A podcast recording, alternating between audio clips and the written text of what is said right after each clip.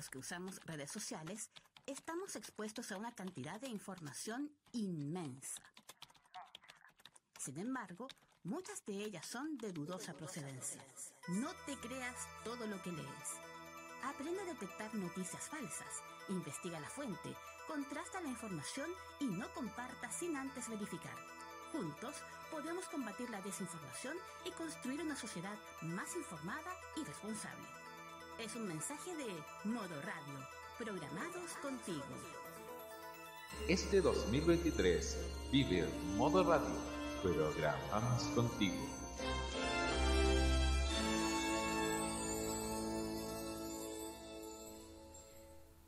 La semana pasada se dio a conocer a través de las actas del Consejo Nacional de Televisión que Mega solicitó acabar con sus señales analógicas en 16 comunas del país, so pretexto de no querer realizar la migración a la televisión digital. Esas comunas y poblados son Antuco, Vallamansa, Caburga, Chillepín, Tranquila y Coirón, Cochrane, Cunco, Malau, Malalhue, Mewin, Melipeuco, Payaco, Paredones, Puerto Aldea Tongoy y Puerto Octay, Pupuya, Queilén, Río Negro, Hornopirén, Trobolhue, Tulagüen y Villa Alhue.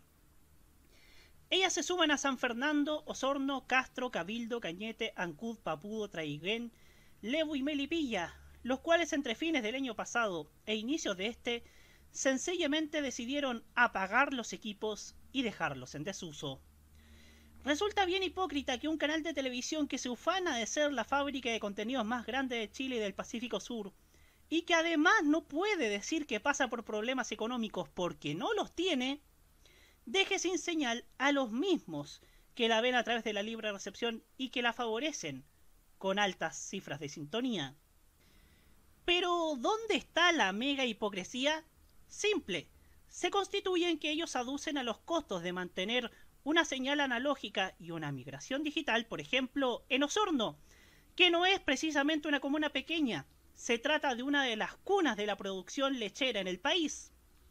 Dicen que ellos prefieren privilegiar su aplicación MegaGo y la recepción en sistemas de cable y satélite. Acá está la primera hipocresía.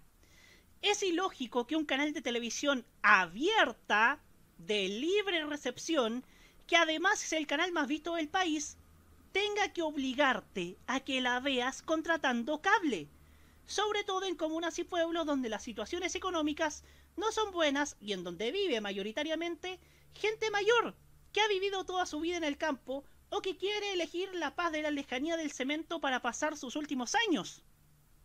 Eso es burlarte de ellos, quieranlo o no en la gerencia de Vicuña Maquena. Esto no es Alemania, donde la TDT ves los canales privados solo pagando una mensualidad en un espectro radioeléctrico libre. Y ahora vamos con una segunda hipocresía. Todos los días Mega pone una institucional donde te enseñan a verla por televisión digital terrestre y te explican las bondades de la alta definición gratuita. Claro, te lo venden con la rimbombancia que los caracteriza. No obstante, esto lo ve alguien de Cañete, o de Osorno, o de Melipilla, o de San Fernando. Y se siente violentado porque la única forma de ver Mega es pagando una mensualidad, aunque ésta sea para ver mejor los canales nacionales. Esta es la mega hipocresía del canal del grupo Betia con la televisión digital, que llegó tarde y se aplicó pésimamente en este país. Aunque pensándolo bien, no hay mal que por bien no venga. Esos queridos habitantes de estas lejanas ciudades, poblados y carreteras del país no podrán ver el carnaval de malas noticias de su noticiero, o a Sepúlveda protestando porque la canasta básica bajó una luca y no cinco mil, ignorando lo que significa la palabra gradualidad o a Neme siendo un panelista de farándula buscando una polémica imbécil con el actual gobierno, pero callando con las atrocidades del Partido Republicano, que puede comprar la línea editorial de un medio como lo hizo con otros estamentos que deberían ser espacios de convergencia común, e incluso haciéndolo con los contenidos televisivos de entretenimiento, facturando y creando psicosociales para atacar sin pruebas a una diputada progresista. Soy Roberto Camaño y así abrimos la cajita. La televisión ha dado avances positivos. La presencia de Cristina Aguilera causó furor en la quinta. Se ha abierto a nuevas tendencias. La gran noticia que es la promulgación de la denominada ley TEA. Y ha sumado mucha más audiencia. Un verdadero concierto privado en el frontis del Sheraton Miramar tuvieron las fanáticas de Tini. Sin embargo, existen siempre riesgos de retrocesos. Presenta esta manera nuestra Jennifer López, Dani los que podría significar un grave perjuicio a lo que se ha avanzado en los medios. Un operativo policial, entonces, donde se encuentran armas y drogas en una casa tomada, en una casa tomada por extranjeros. Para lo malo, pero también para lo bueno, estamos acá. Y al igual que hace cuatro años, llega Roberto Caamaño directamente desde tvenserio.com junto a sus panelistas para dar inicio a la terapia mental de la entretención y la reflexión de los lunes en la noche. Sean bienvenidos a La Cajita en modoradio.cl. 9 y 5 minutos.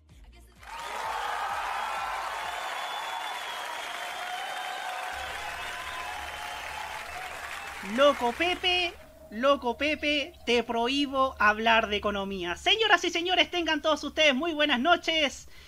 Y sean cordialmente bienvenidos al capítulo número 108 de la cajita aquí en modoradio.cl. Eh, hoy 22 de mayo, en donde tenemos que lamentar ciertas pérdidas, de las cuales además tenemos mucho que aprender y bastante además que promover también en este, en este espacio. Eh, y es lo que hacemos acá desde el punto de vista de la reflexión acerca de cómo fallan o aciertan nuestros medios de comunicación.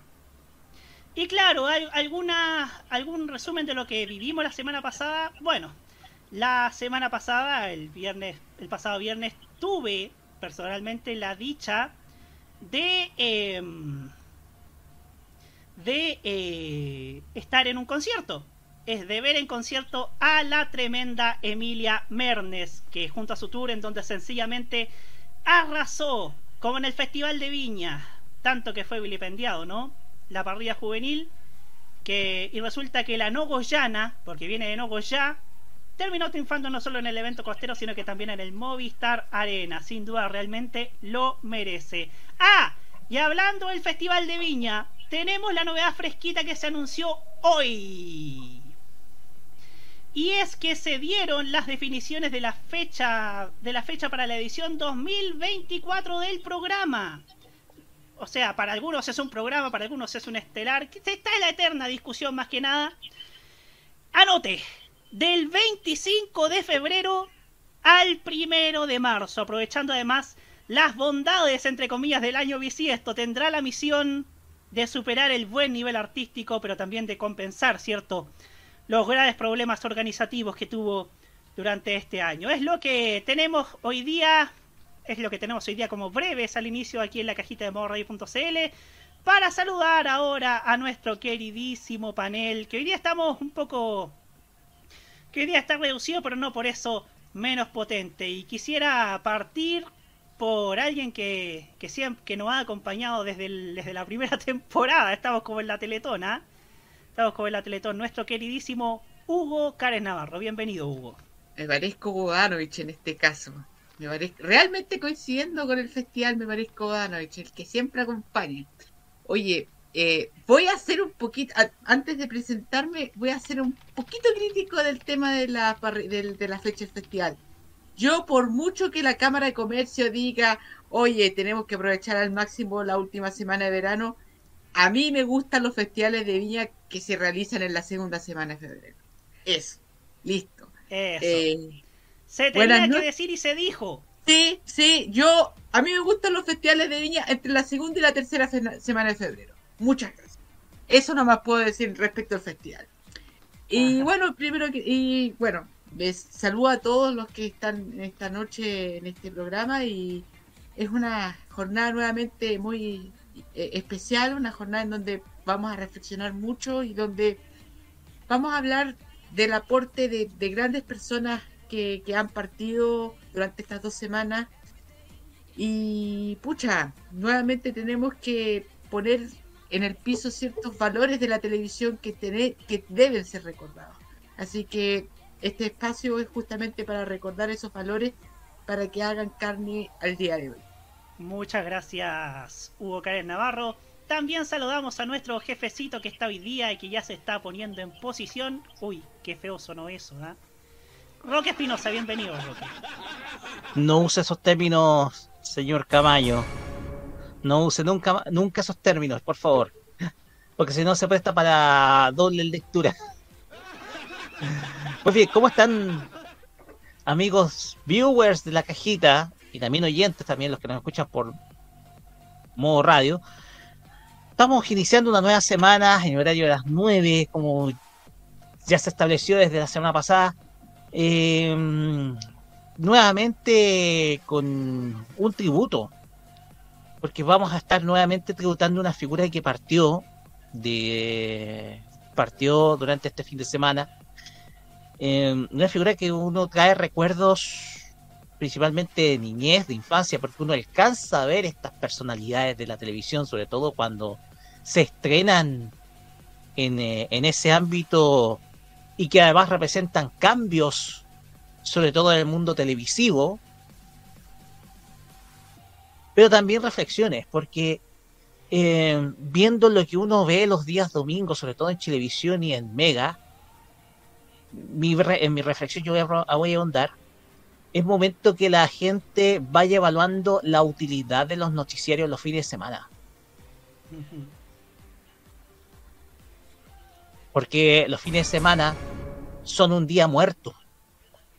Y no hay por qué estar vendiendo información. No es, de hecho, lo que más se vende en información los días domingo, tal vez no tanto los sábados, pero si los domingos, no es información útil.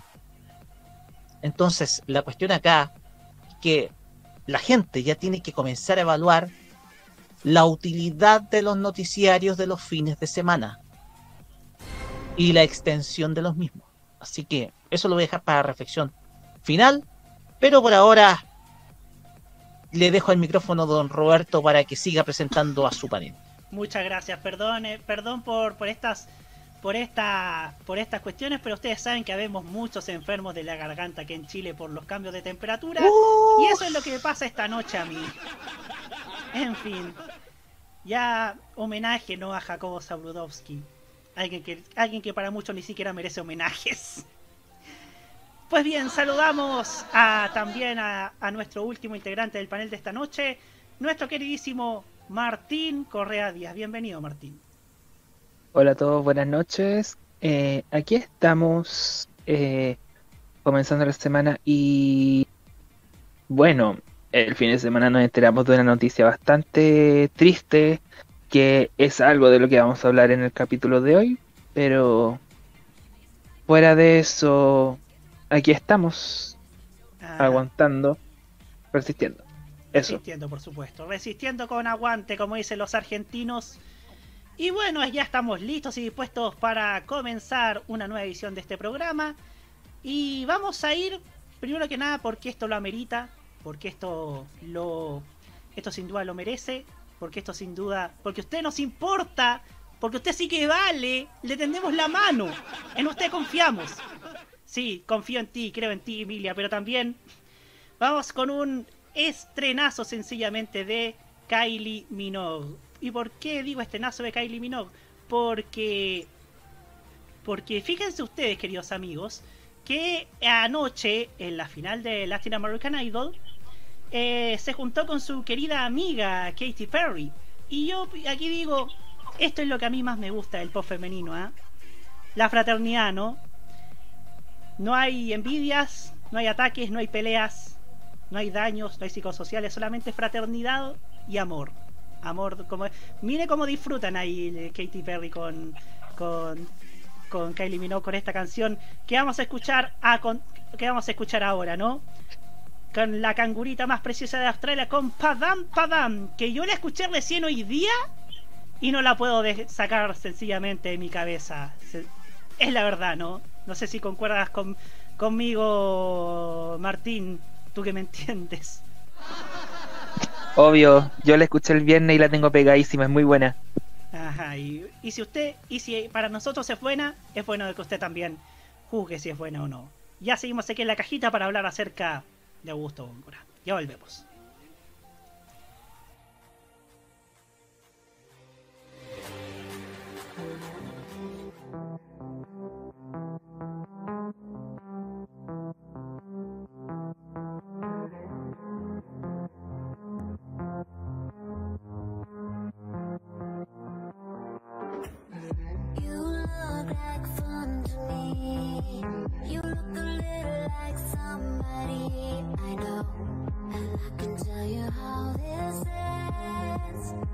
I'll be in your head all weekend.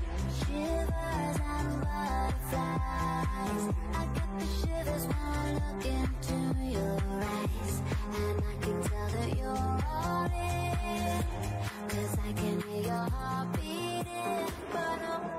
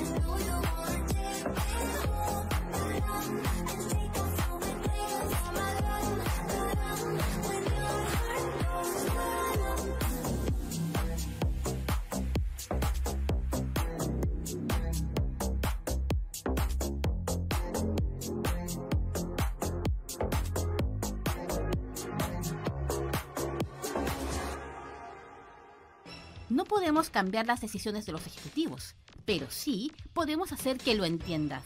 Sigues escuchando La Cajita en modo radio. 9 y 17 minutos.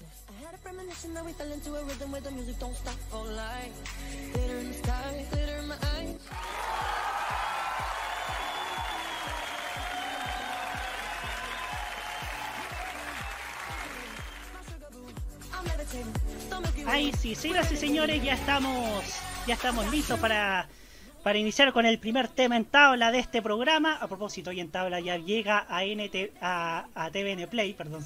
Bueno, ambas cosas son de TVN, pero bueno.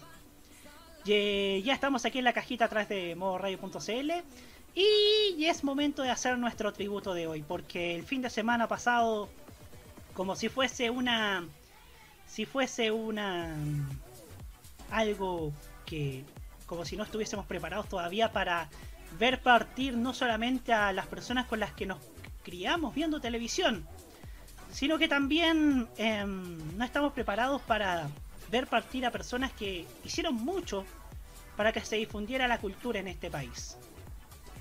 Y esta vez le tocó, sin duda, a Augusto Góngora.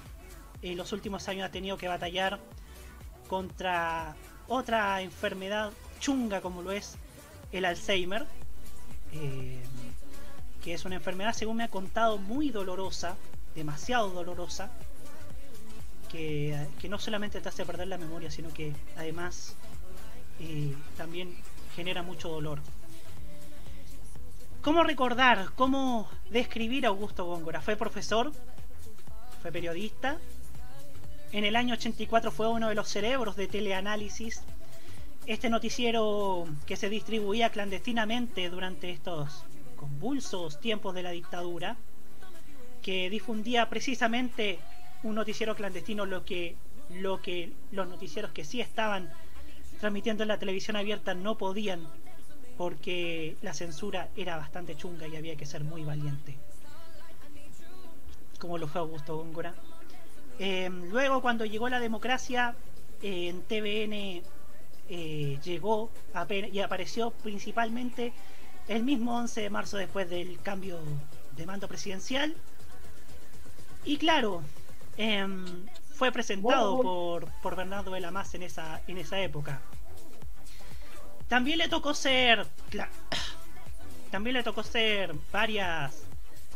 hacer varias transmisiones como según recordaban la noche del sábado en TVN del concierto Amnistía Internacional, del funeral de Salvador Allende, pero también sería reconocido por ser uno de los hombres fundamentales de la cultura en nuestro país, de la difusión de la cultura. Y siempre digo, cuando digo, antes la cultura era más que viajes y comida, se dice eso para romantizar la televisión de antes y en cierto modo es verdad, porque se difundían sola, porque se difundían también más ramas aparte de la gastronomía y los pasajes del país y del mundo. Él fue un apasionado del cine, todos lo sabemos, a través de cine y video difundió todo eso.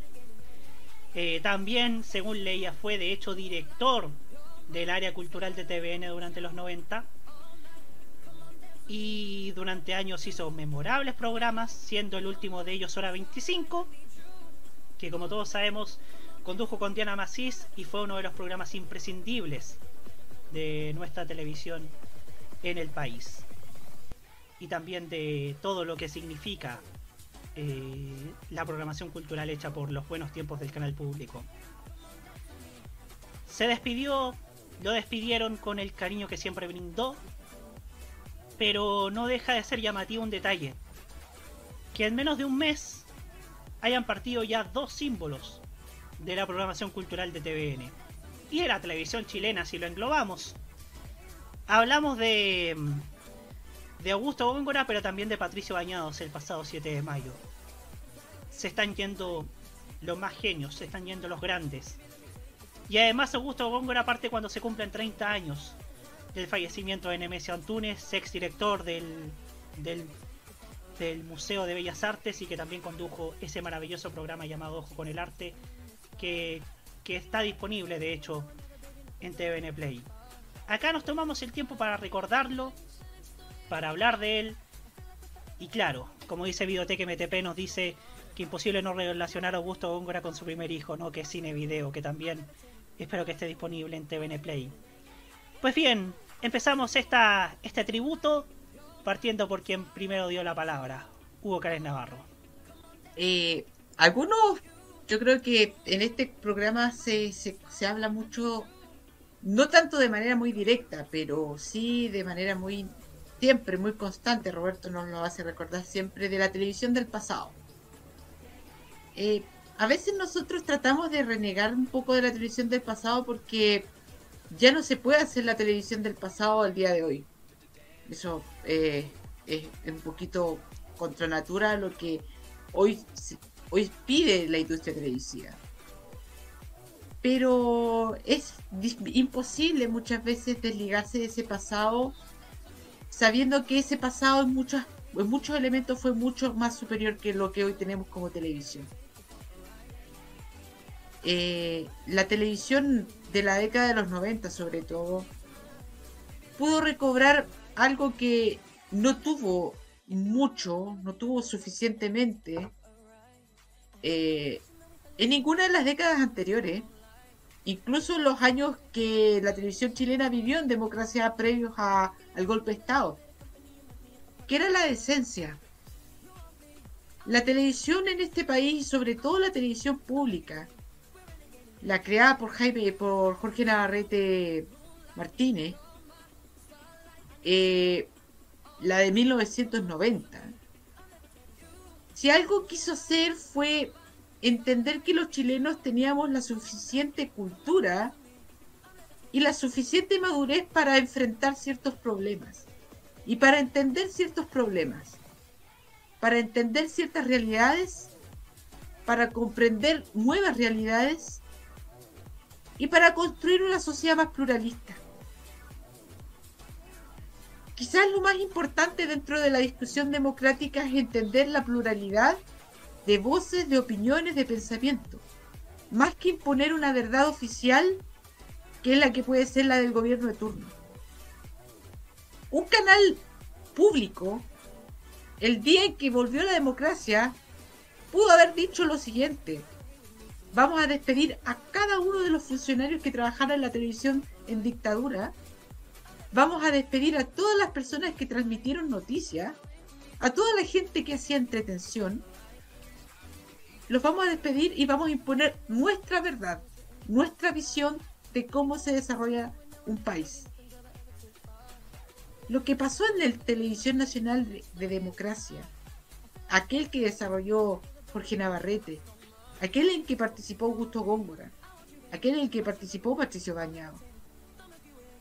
No fue eso. Algunos dirán que fue transaccional, que fue binominalista, binominalista.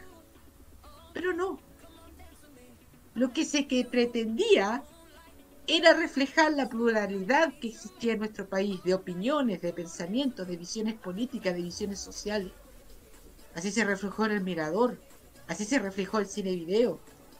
Se reflejaba un país maduro y un país en donde la población podía generar discusiones de manera madura. La televisión chilena tenía decencia porque entendía que su público tenía el criterio formado para generarse discusiones, para generar nuevas realidades, para abrirse a discutir tópicos que no se tocaban. Eso es reforzar el pluralismo en un país. Y cuando uno le dicen, ¿por qué recordamos tanto la televisión de los 90? Es por eso. Porque gran parte de la televisión de los 90, sobre todo el de la televisión pública, entendía que el público que veía televisión no era un neófito, no era una persona que no tenía pensamiento, que no tenía inteligencia, que no tenía criterio. La gente podía reflexionar y podía pensar y podía generar una opinión, favorable o no, de lo que podían transmitir en los programas. Lo digo con nostalgia, lo digo incluso con eh, con cierto desgarro o con desgano, porque yo no viví esos años. Prácticamente me tocó en los últimos años de los 90 y la década del 2000, cuando ese concepto se debilitó en nuestra televisión. Y yo alcancé a ver, eh, yo no alcancé a ver esa televisión. Me hubiese agradado ver esa televisión de los 90, de principio de los 90, de mediados de los 90 y ver la televisión de finales de los 90 con mayor criterio. Bueno, nací a mediados de los 90, mala pata. Pero cuando me doy cuenta de esto, uno le hace recobra sentido el por qué una televisión, des- no, por qué recobra sentido el pensar en modelos históricos de televisión y en ponerlos como arquetipo, no como copia, pero sí como arquetipo como una forma de inspirarnos en el servicio de hacer una buena televisión. Porque esto es lo que estas personas hacían. Colaboraron para hacer una televisión para gente madura, para gente con criterio. Y no lo que hoy vemos en nuestra industria televisiva, en donde yo siento, perdónenme, y res- con mucho respeto a quienes trabajan en televisión y quienes quieren hacer algo diferente en televisión, incluso en la televisión actual, yo no creo que se vea al público en televisión, primero con respeto, porque les cambian las parrillas programáticas a cualquier momento, pero también con un criterio formado. No hay programas en donde se hable un real debate de opiniones, de diferencias de visiones, en donde prácticamente no existe un contenido audiovisual que genere una discusión más desarrollada de las cosas.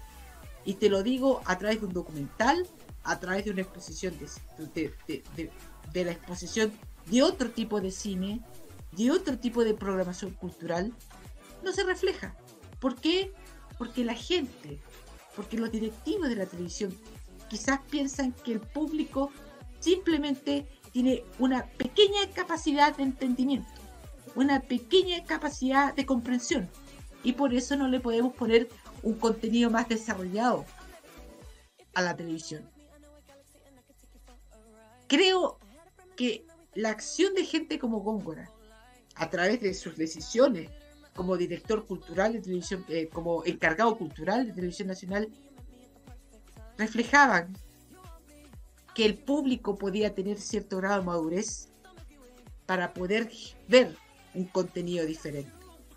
Infelizmente, quienes, los quienes decidieron después hacer televisión no tenían lo misma, la misma opinión que Góngora. Y para terminar, quiero pensar que Augusto Góngora, eh, infelizmente, sufrió la pérdida de la memoria. Y gracias a Augusto Góngora tenemos parte de la memoria de nuestro país. Parte importante de la memoria de nuestro país de la dictadura la, la adquirimos gracias a Augusto Góngora. Gracias a lo que fue teleanálisis. Muchos de los documentales que vimos después en Canal 13, TVN, eran de imágenes de teleanálisis. Porque los departamentos de prensa de esos canales a veces ni siquiera iban a las manifestaciones. No tenían ni siquiera para qué ir si no lo iban a publicar. Si era, un- era un- una, una pérdida de tiempo, un gasto de tiempo y gasto de dinero. Y gran parte de lo que vemos de la sociedad chilena, de la sociedad que protestó, de la sociedad que alzó la voz entre el año 83, 84, hasta el 88 aproximadamente, eh, fueron las imágenes de estos documentalistas que reflejan que este país no era un país dormido, era un país despierto, un país que le aquejaban muchos problemas y que si no querías el fin de inmediato de la dictadura, al menos era que por lo menos hubiese un camino de abertura política para el desarrollo de la pluralidad, justamente, de lo que estábamos hablando anteriormente. No es que solamente se pedía el fin, el, fin de la dictadura, el fin de la represión, sino algo más, más minúsculo, algo más previo, que se genere una discusión pluralista de las cosas. Y es por eso, y eso yo creo que es mucho más grande el aporte de Góngora, incluso antes de Televisión Nacional, que lo que hizo en Televisión Nacional, que ya fue muy importante. Porque parte de nuestra historia de Chile se ve reflejado en lo que fue Teleanálisis. Y eso lo agradecemos un montón. Claro, eso, este agradecimiento de Teleanálisis tampoco eh, genera un contrapunto de lo que fue la televisión chilena en dictadura. Yo hablaré de eso en su momento, en su momento correspondiente, cuando nos avancemos ya a la fecha de la conmemoración de los 50 años del golpe. No, quiero hacer un contrapunto odioso de lo que era la televisión, entre comillas, oficial con los medios de oposición. Pero al menos Augusto, eh, el equipo de teleanálisis podía reflejar algo que la televisión abierta, no solamente por motivos editoriales dentro de los canales, sino por motivos generales, decididos a través de, de institución gubernamental, no podían reflejar. Eso, más que nada eso y yo sé que, no sé, de, todos modos, me gustaría entregar las condolencias a la familia y sobre todo a Paulino Urrutia, quien en estos 8 o 9 años de enfermedad Augusto Góngora realizó una labor encomiable, una mujer que, que realmente tenemos que sacarnos el sombrero por todo lo que hizo, por todo lo que luchó con su esposo y por todo lo que refleja, que es el amor incondicional.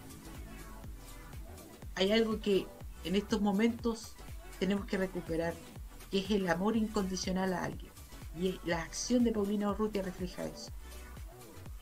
Augusto Góngora está descansando en paz, recibió los homenajes correspondientes,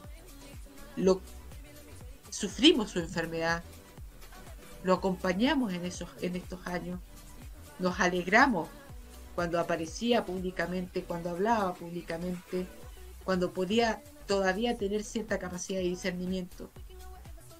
Y hoy lamentamos su pérdida. Pero también queremos agradecer por ese aporte tremendo que ha hecho, no solamente por la cultura, sino por la historia de nuestro país. Porque sin teleanálisis hubiese sido muy difícil reflejar ese otro Chile, el Chile que protestó, el Chile que luchó por la democracia y por algo más importante que la democracia, reitero, que es la capacidad de poder interactuar entre opiniones diferentes y no generar crezca, no generar eh, polarización, sino simplemente pensar diferente y que el pensar diferente fuese tan válido como un pensamiento oficial. Y eso también se reflejó en lo que fue Televisión Nacional en los años 90. Por eso es tan valiosa, el, tan valioso, perdón, el aporte de estos personajes para un desarrollo óptimo y un desarrollo eh, equilibrado de la televisión en nuestro país.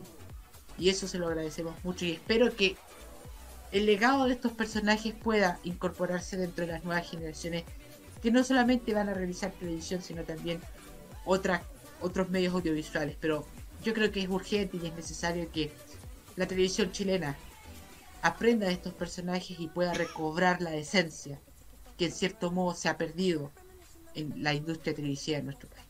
Muchas gracias, Hugo Karen Navarro. Eh, ¿Cuánto anhelamos que regrese ese país, no? Ese país que donde pensar distinto no era un pecado, no era un crimen, y donde se podían conversar las cosas dentro de sus márgenes, y no la confrontación, y además donde la gente podía pensar y podía discernir con inteligencia y no con la pasionalidad que muchas veces inducen las redes sociales y que desde luego nos hace bastante mal como personas y también como país. Martín Correa Díaz, no sé si no sé si quieres opinar por ahora, porque ahora vienes tú. Ok, bueno, yo tampoco alcancé a ver algunos de los programas en los que Augusto Góngora participó o, o, pro- o aportó, pero he podido investigar, he podido ver parte de su trabajo hoy tanto en televisión, ya que siempre me llamó la atención, especialmente un programa de él, Cine Video, que se me hacía interesante donde que revisaran ese tipo de contenido en TV abierta. Y no sé, siento que él dejó un legado muy grande en el tema, en lo que se refiere a temas culturales, tanto como conductor, ya sea en cine video o en otros programas, principalmente en la versión original de Hora 25, como también como productor, porque también produjo otros programas de, de TVN. También tu- estuvo su trabajo en teleanálisis, que en época de dictadura fue una manera bastante bastante radical de mostrar cómo estaba la situación del país, pero que fue vital para que se supiera, en parte debido a la censura. Pero solo puedo decir que el aporte de Augusto Góngora fue inmenso. Para, tanto para la televisión para como, como para el país en general. Eso es lo que siento yo de- después de todo lo que he podido revisar. Y el tema de su enfermedad fue bastante... A ver, ¿cómo decirlo? Bastante fuerte. Ya que el Alzheimer, porque si no me equivoco era Alzheimer lo que lo que lo era afectó. Alzheimer, era Alzheimer. Porque es una enfermedad muy fuerte. Es una enfermedad terrible. Y. Se, y no sé, fue fuerte ver cómo se era afectado por esta enfermedad. Y bueno, como, di- como dijeron anteriormente, él dejó un legado muy grande y que ojalá las futuras generaciones lo tengan en cuenta, puedan saber de ese legado y no sé, que, que la memoria de, que pueda mantener la memoria de Augusto Góngora viva con su trabajo. Porque como dijeron antes acá mismo, él fue un gran aporte para la cultura.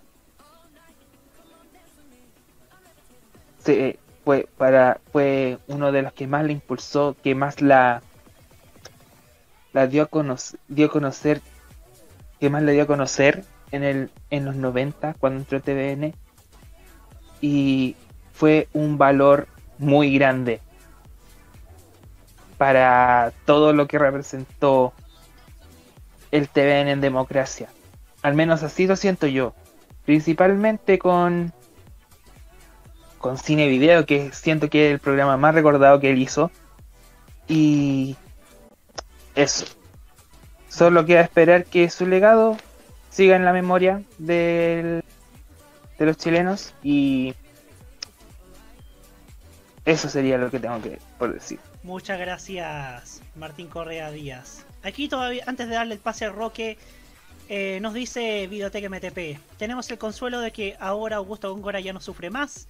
Al igual que el cáncer, el Alzheimer es una enfermedad que no solo la sufre quien está enfermo, también las personas que están a su alrededor sufren los efectos de esta enfermedad. Y respetos a Paulino Urrutia por todo lo que entregó, ayudando a Góngora en estos últimos y duros años. También nos recuerda el Guerrero Solitario. Aparte de cine y video, también recordamos otros programas como el ciclo de cine chileno emitido entre el 95 y el 98. Perdidos en la noche y Caballo de, Troya, ambos en el 99 y hora 25, junto a Diana Macís entre el 2006 y el 2010. Incluso condujo el especial musical con el concierto hecho en Chile transmitida la noche del 18 de septiembre de 1997. Y se me había olvidado otro programa de Góngora como lo es Coyote del año 2003. Rubén Ignacio Aranea Manrique nos dice, Augusto Góngora también participó junto a Juan Guillermo Ibado en la cobertura del cambio de mando de 1990. El reloj solitario le responde que eso fue inmediatamente después del traspaso del gobierno desde la dictadura hasta la democracia. Roque Espinosa, su turno. Gracias, Roberto. Eh, al contrario de muchos, yo alcancé a ver a Augusto Góngora en televisión. Es más, yo fui testigo de la transición de TVN. Yo tengo memorias del TVN a finales de los 80 versus el TVN de los 90 en adelante. Yo pienso que todo ese tiempo de transición debe ser uno de los periodos que más puede identificar a la historia de Chile el hecho del nivel de cambio que comenzó a vivir las comunicaciones en nuestro país. Hugo decía Jorge Navarrete como un hombre clave desde la dirección de Televisión Nacional de Chile. Uno puede ver el cambio que vivió el canal de televisión durante ese periodo. Perdonen que me extienda, porque como yo tengo recuerdos de Augusto Góngora en televisión, puedo dar a conocer muchas historias y curiosidades al respecto. Tenemos que recordar que Augusto Góngora viene de la Escuela de Periodismo de la Católica.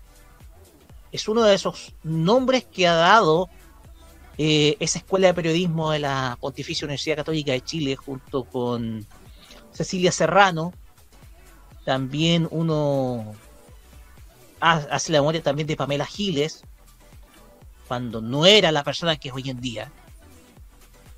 Él se formó en la Escuela de Periodismo de la Católica y ahí tuvo contacto sobre todo con la vicaría.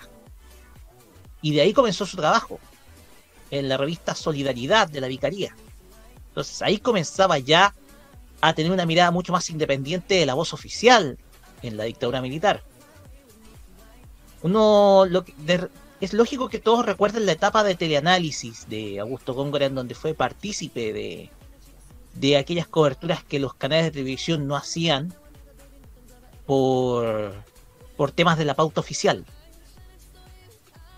Pero el papel de Augusto Góngora fue dar espacio a lo que hoy conocemos como el trabajo audiovisual de muchos realizadores chilenos, sobre todo durante la década de los 90. Uno recordará programas como Cine Video, pero él también fue artífice de muchos otros programas que hacían más entretenida la cultura en Chile, como el show de los libros. Estaba detrás él. En donde veíamos a Escármeta hablar sobre historias fascinantes de la literatura y que acercaron a la gente a la lectura. Tenemos también programas como quizás el más recordado de su etapa en televisión nacional como el cine video, en donde mostraba algunos trabajos a nivel audiovisual junto con un panel de debate en donde uno recordará presencia de visiones distintas. Por ahí un encuentro entre Luz Coroxato y Hernán Larraín que, que se dio sobre todo en ese programa, en un debate.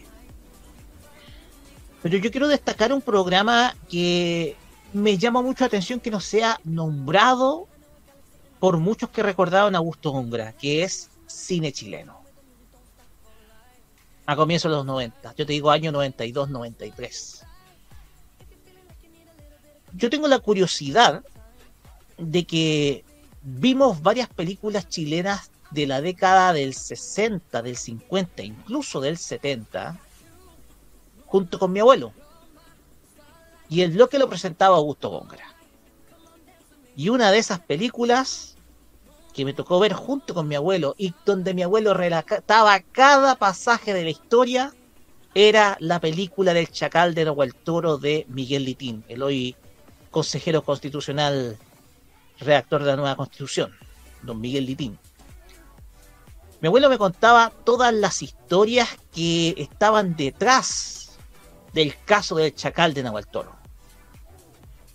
Mientras veíamos la película juntos. Era una película demasiado realista. De hecho, uno podía parecer decir, esto no es una película, es un documental. Y es que Miguel Litín tenía el genio de transformar en algo real cada suceso que era completamente dramatizado. Y Augusto Góngora lo presentó. Mostró varias películas, como Julio comienza en julio, de Silvio Cayosi. Entonces uno recordará de que el papel de Augusto Góngora era 100% no solamente la de comunicador, sino también la de gestor cultural. Y gestor cultural en la televisión. No a través del lobby, etcétera, como vemos en muchos casos de, de personalidades del mundo de la actuación que trabajan a veces en política siendo gestores culturales, ya sea de, de algunos organismos gubernamentales. No. Era gestor cultural en la televisión pública y lo hacía con hechos, mostrando elementos de nuestra cultura en nuestro país, sobre todo la cultura del pasado y en muchos casos mostrando algunas obras que no se exhibieron sobre todo en la dictadura militar. Me acuerdo que también pasó Susi, la película de 87, con Marcelo Osorio. La presentó él.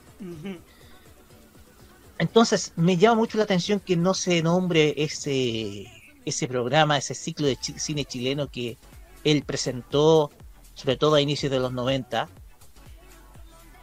Y detrás, desde luego, hay una serie de otros programas que uno puede recordar de él. Por ejemplo, programas donde él fue productor más que nada, por ejemplo, Revolver. U otros que, que desde luego tienen eh, otros programas que también tienen esa índole, como Bellavista 0990 que era otro, otro programa del cerebro de Augusto Góngora. Frutos del País. Quizás uno de los primeros programas que mostraron lo que hoy en día está completamente desvirtuado en términos de televisión cultural, que era mostrar eh, la tarea del Chile que muchas veces desconoce el ciudadano santiaguino lamentablemente, ¿por qué digo que este tipo de formatos de televisión cultural se ha ido desvirtuando en Chile? Porque hoy en día, y repitiendo las palabras de nuestro compañero Sebastián Arce, todo ahora se limita a cuicos comiendo, cuicos viajando, cuicos pegando la pera, como él dice.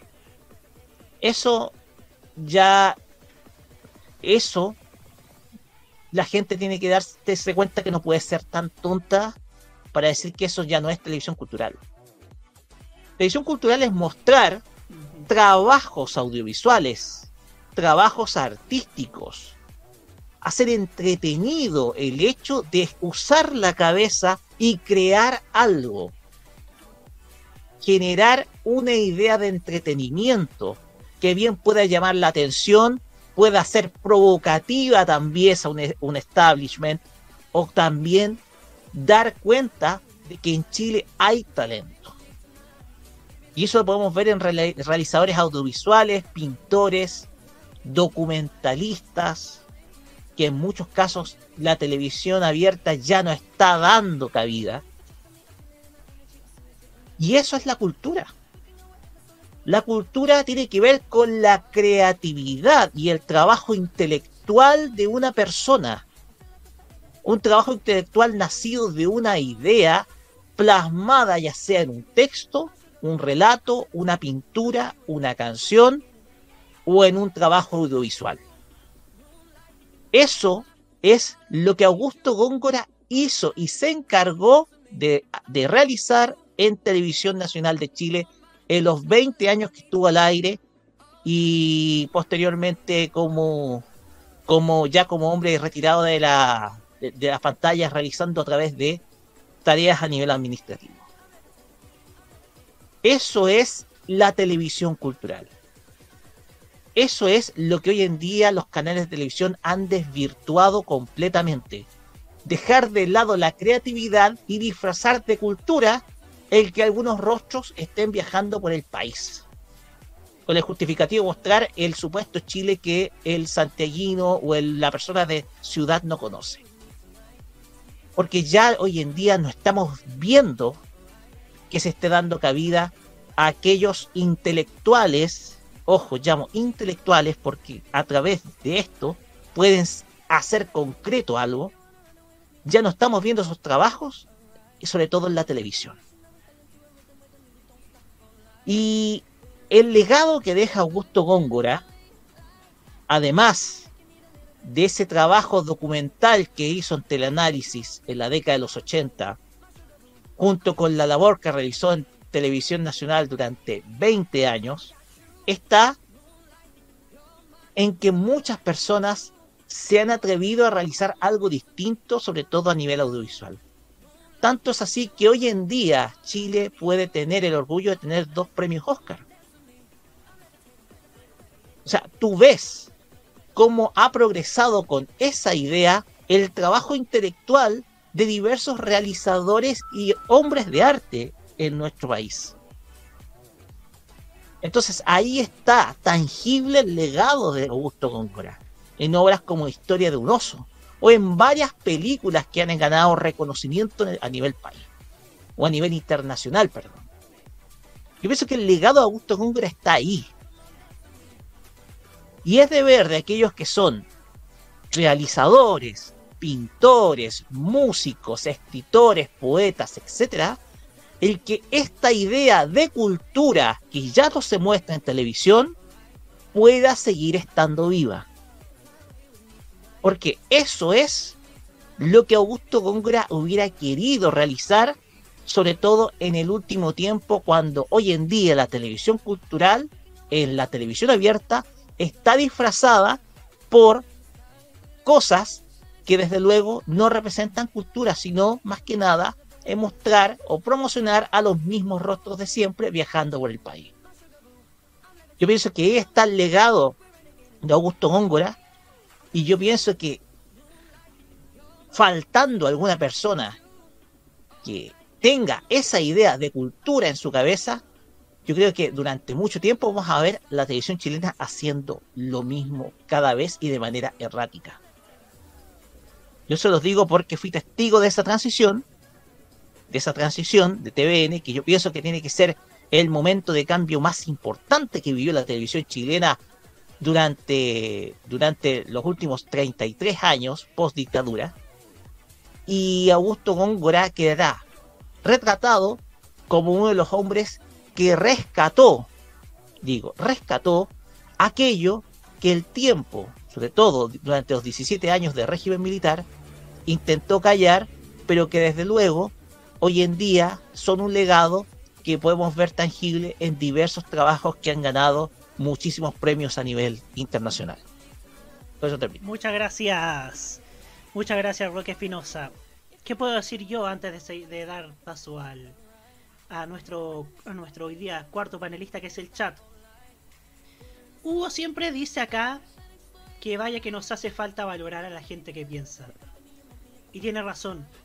Yo siempre digo, la gente que piensa tiene tanto que aportar y tan poco reciben y tan poco, son difundidos, tan poco son, son valorados.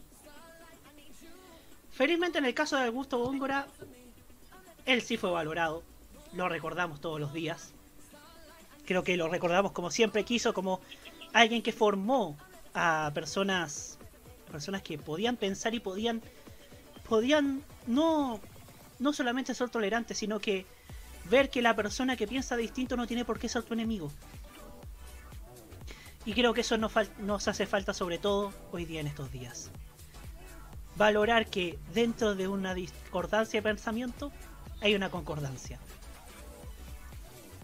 Y eso siempre son los valores que uno rescata de la televisión de antes, y no solamente hablo de la, cultura, sino que en toda la televisión de antes, y no la romantizo.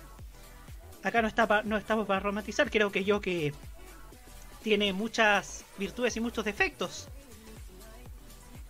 Pero sí algo que se destaca de la televisión de antes es que se podía dar cabida a muchos temas. Y se podía dar cabida de temas de una forma seria y de una forma que podía el televidente entenderlo.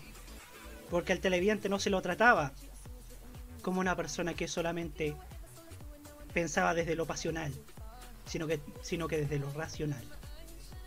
Y vaya que nos hace falta, sobre todo quienes estamos en medios de comunicación de alguna u otra forma, de la forma más poderosa o nosotros de la forma más modesta, generar eso, generar personas que puedan pensar desde lo racional y no desde lo pasional.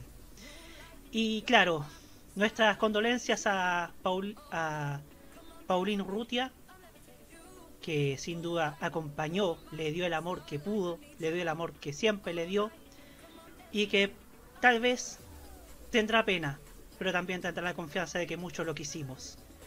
Y de que mucha gente conoce su historia, no solamente en teleanálisis, sino en todo lo que hizo en el TVN de los 90 con esa maravillosa programación cultural. Archivos en VHS nos dice, Góngora fue uno de los primeros rostros de un TVN en democracia, en llevar en el 90 transmisiones especiales como el funeral de Salvador Allende y el concierto de Amnistía Internacional. Y sin duda cine video, un espacio de películas que también podía expandirse a otros- otras ramas como el teatro, que eso pasó en el 2001. En El Mirador, algo muy importante, impuso en el primer programa un reportaje de expresión libre en las videocabinas en que la gente sin censura decía lo que quisiera. Videoteca MTP también responde sobre las videocabinas. Todavía recuerdo esa anécdota de Góngora de una pareja que se besó apasionadamente en cámara. Cosas que a veces, que a veces da, da gusto hablar, ¿no? Sobre esas cosas que uno, que uno tal vez, De hecho, ¿sí?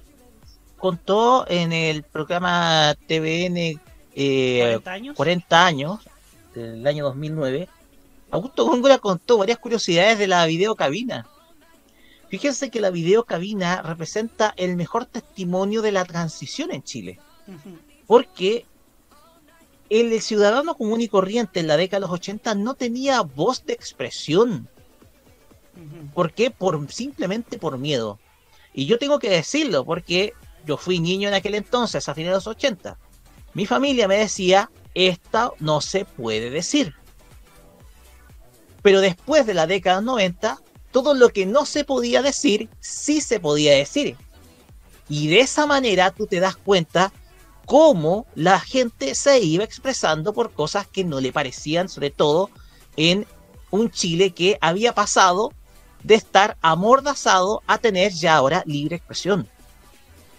Y uno lo puede memorizar porque Augusto Góngora contaba eso de la videocabina y desde luego no se estaban apasionando, no estaban besándose apasionadamente, sino que derechamente se pusieron a hacer el amor en la cabina. Eso es lo que había dicho Augusto Góngora. Uf. Cosas, cosas que a veces o- ocurren, ¿no? Estas anécdotas que a veces se, se esconden dentro de la mm, de, de, de la televisión de los 90. Roberto. ¿Sí?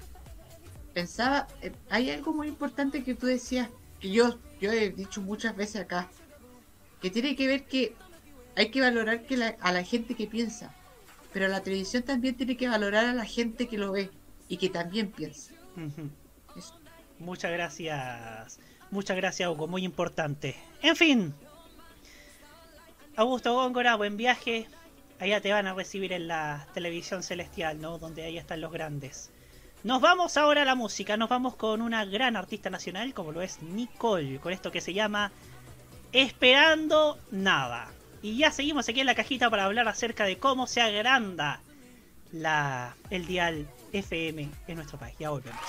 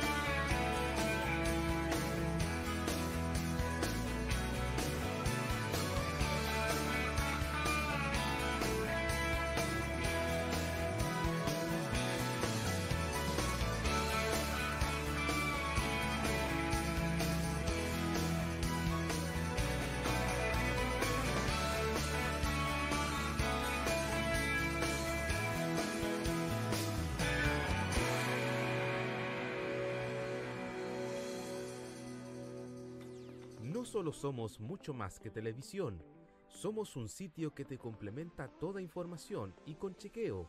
Somos un programa en YouTube donde la libertad de crear, pensar y criticar con fundamentos es válido. Un programa radial donde tú puedes tener cabida. Un espacio multiplataforma donde informamos y reflexionamos. TVenserio.com Somos mucho más que televisión. Miles de VHS con valioso material televisivo año a año se van a la basura. Usted no los vote, dónelos. Camarchivos recibe tus cintas con archivos de televisión abierta y cable, estelares, concursos, películas, comerciales, shows musicales, eventos deportivos, de todo. ¿Estás interesado? Dónelos, véndelos o permútalos en camarchivos.gmail.com Camarchivos, porque lo bueno une.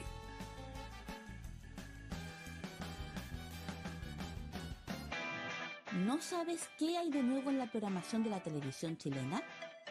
No te desesperes, encuentra la respuesta a tu interrogante con TV Guía, la revista digital con la más completa guía de programación de los canales abiertos de alcance nacional, regional y del cable, en formato de lujo.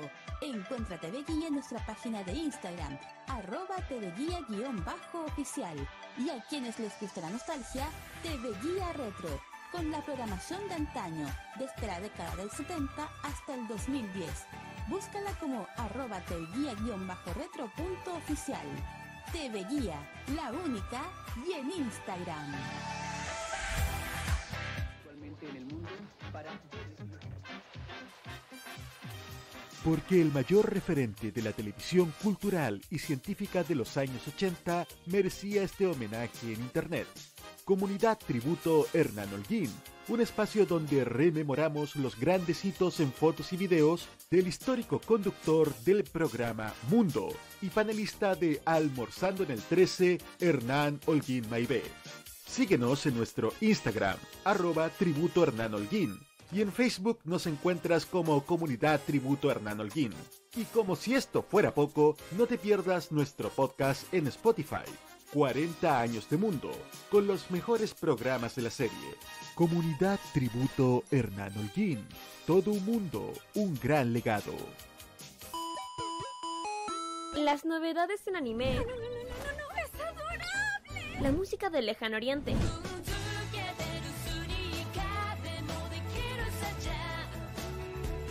Las curiosidades de Japón. ¿Por qué el monte Fuji en Japón es tan especial? El monte Fuji también es conocido como Fujiyama. Eventos frikis y mucho más es lo que nos trae Fanmacia Popular. Todos los sábados, desde las 18 horas, hora de Chile continental, Ay, me encantan estos sábados de flojera. Kira, Carlos, Dani y Roque te traen toda la entretención e información directamente desde el mundo de Oriente. Ya lo sabes, Fanmacia Popular te acompaña cada sábado en la tarde a través de la señal de modo radio. Sí, sintoniza algo, estoy empezando a pensar. Vive Modo Radio. Programados contigo. Los mejores recuerdos del pasado y el presente de la televisión nacional e internacional lo ofrece Telearchivos en sus canales en YouTube y en las redes sociales. Transpórtate a los recuerdos que dejaron en la memoria colectiva en Telearchivos Retro. Conozca cómo ha sido el presente durante los últimos años en Telearchivos Moderno y revisa los mejores archivos en imágenes a través de nuestras redes sociales en Facebook e Instagram. Déjanos tu comentario en nuestro extenso material de archivo, que cada día crece más y más gracias a nuestros constantes archivos. Entra y suscríbete en youtube.com, dale like en nuestras redes sociales y disfruta de estos grandes recuerdos. Telearchivos, rescatando el pasado y el presente de nuestras vidas.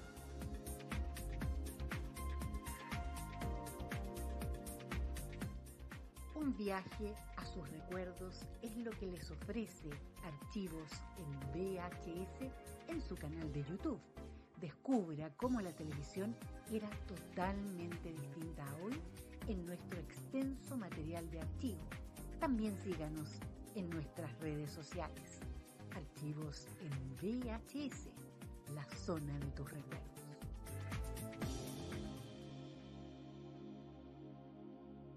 Prográmate con el estilo.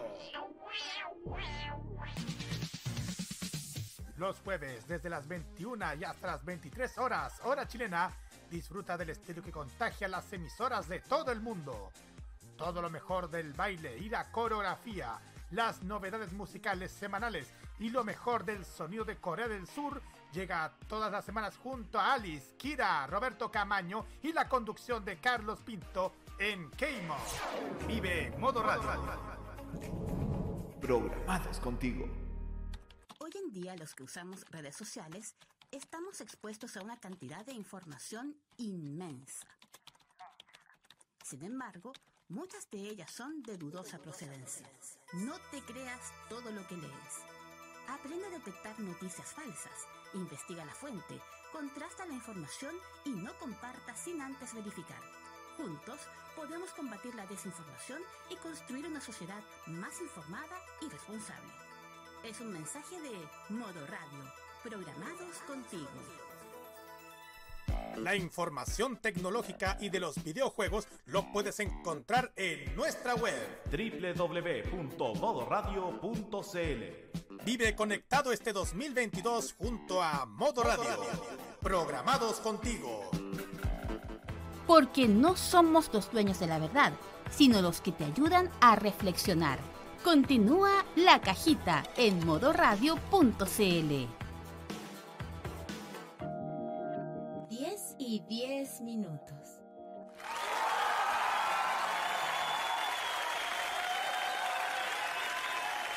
Señoras y señores, ya estamos de vuelta aquí en la cajita atrás de modo radio.cl. Y antes de ir con nuestro, con nuestro próximo tema, tenemos una gran noticia para ustedes. Y es que Aitana vuelve a Chile. Sí, señoras y señores.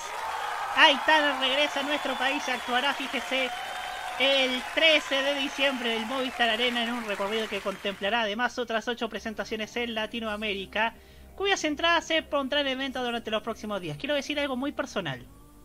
Quiero decir algo muy personal. La vez pasada cuando vino al al al Caupolicán, si no me equivoco, lamentablemente no pude asistir porque bueno, yo estaba en mi yo estaba en mi depresión post eso. No lo voy a mencionar para que no, no Eso, eso, eso. para que no me dé urticaria de nuevo, pero debo decir que esta vez sí hay que estar. Yo en diciembre sí estoy porque además me la debo. Siempre el fin de año uno se la debe. Hay que estar y ojalá que y ojalá que Aitana pueda estar en otra cosa que está cerca de diciembre. Diciembre está cerca de febrero, dicen por ahí, ¿no? En fin. Diciembre está cerca de febrero. Ustedes ya lo saben, en fin. Nos vamos nos vamos al nos vamos al siguiente tema en tabla el día de hoy, que es un programa que va a ir próximamente en TVN Play y que tiene que ver con la expansión de la banda FM otorgando mayor espacio a radios a nivel nacional. Según dice aquí la página de la Subtel, está a partir del compromiso adquirido por el gobierno de fortalecer los medios de comunicación del país. Es, creo que eso, creo que eso hay que aplaudirle al, al gobierno que quiere, quiere expandir los medios de, y fortalecer los medios de comunicación en el país, aunque a veces esos mismos medios, ciertos medios, rayan en la ingratitud. Es que durante el 16 de mayo se anunció la ampliación de la banda FM desde los 76 hasta los 108 que permitirá que más radios a lo largo de todo Chile cuenten con espacio para operar en aquella banda. Esta medida se da en el marco del apagón de la televisión analógica proyectado para abril de 2024.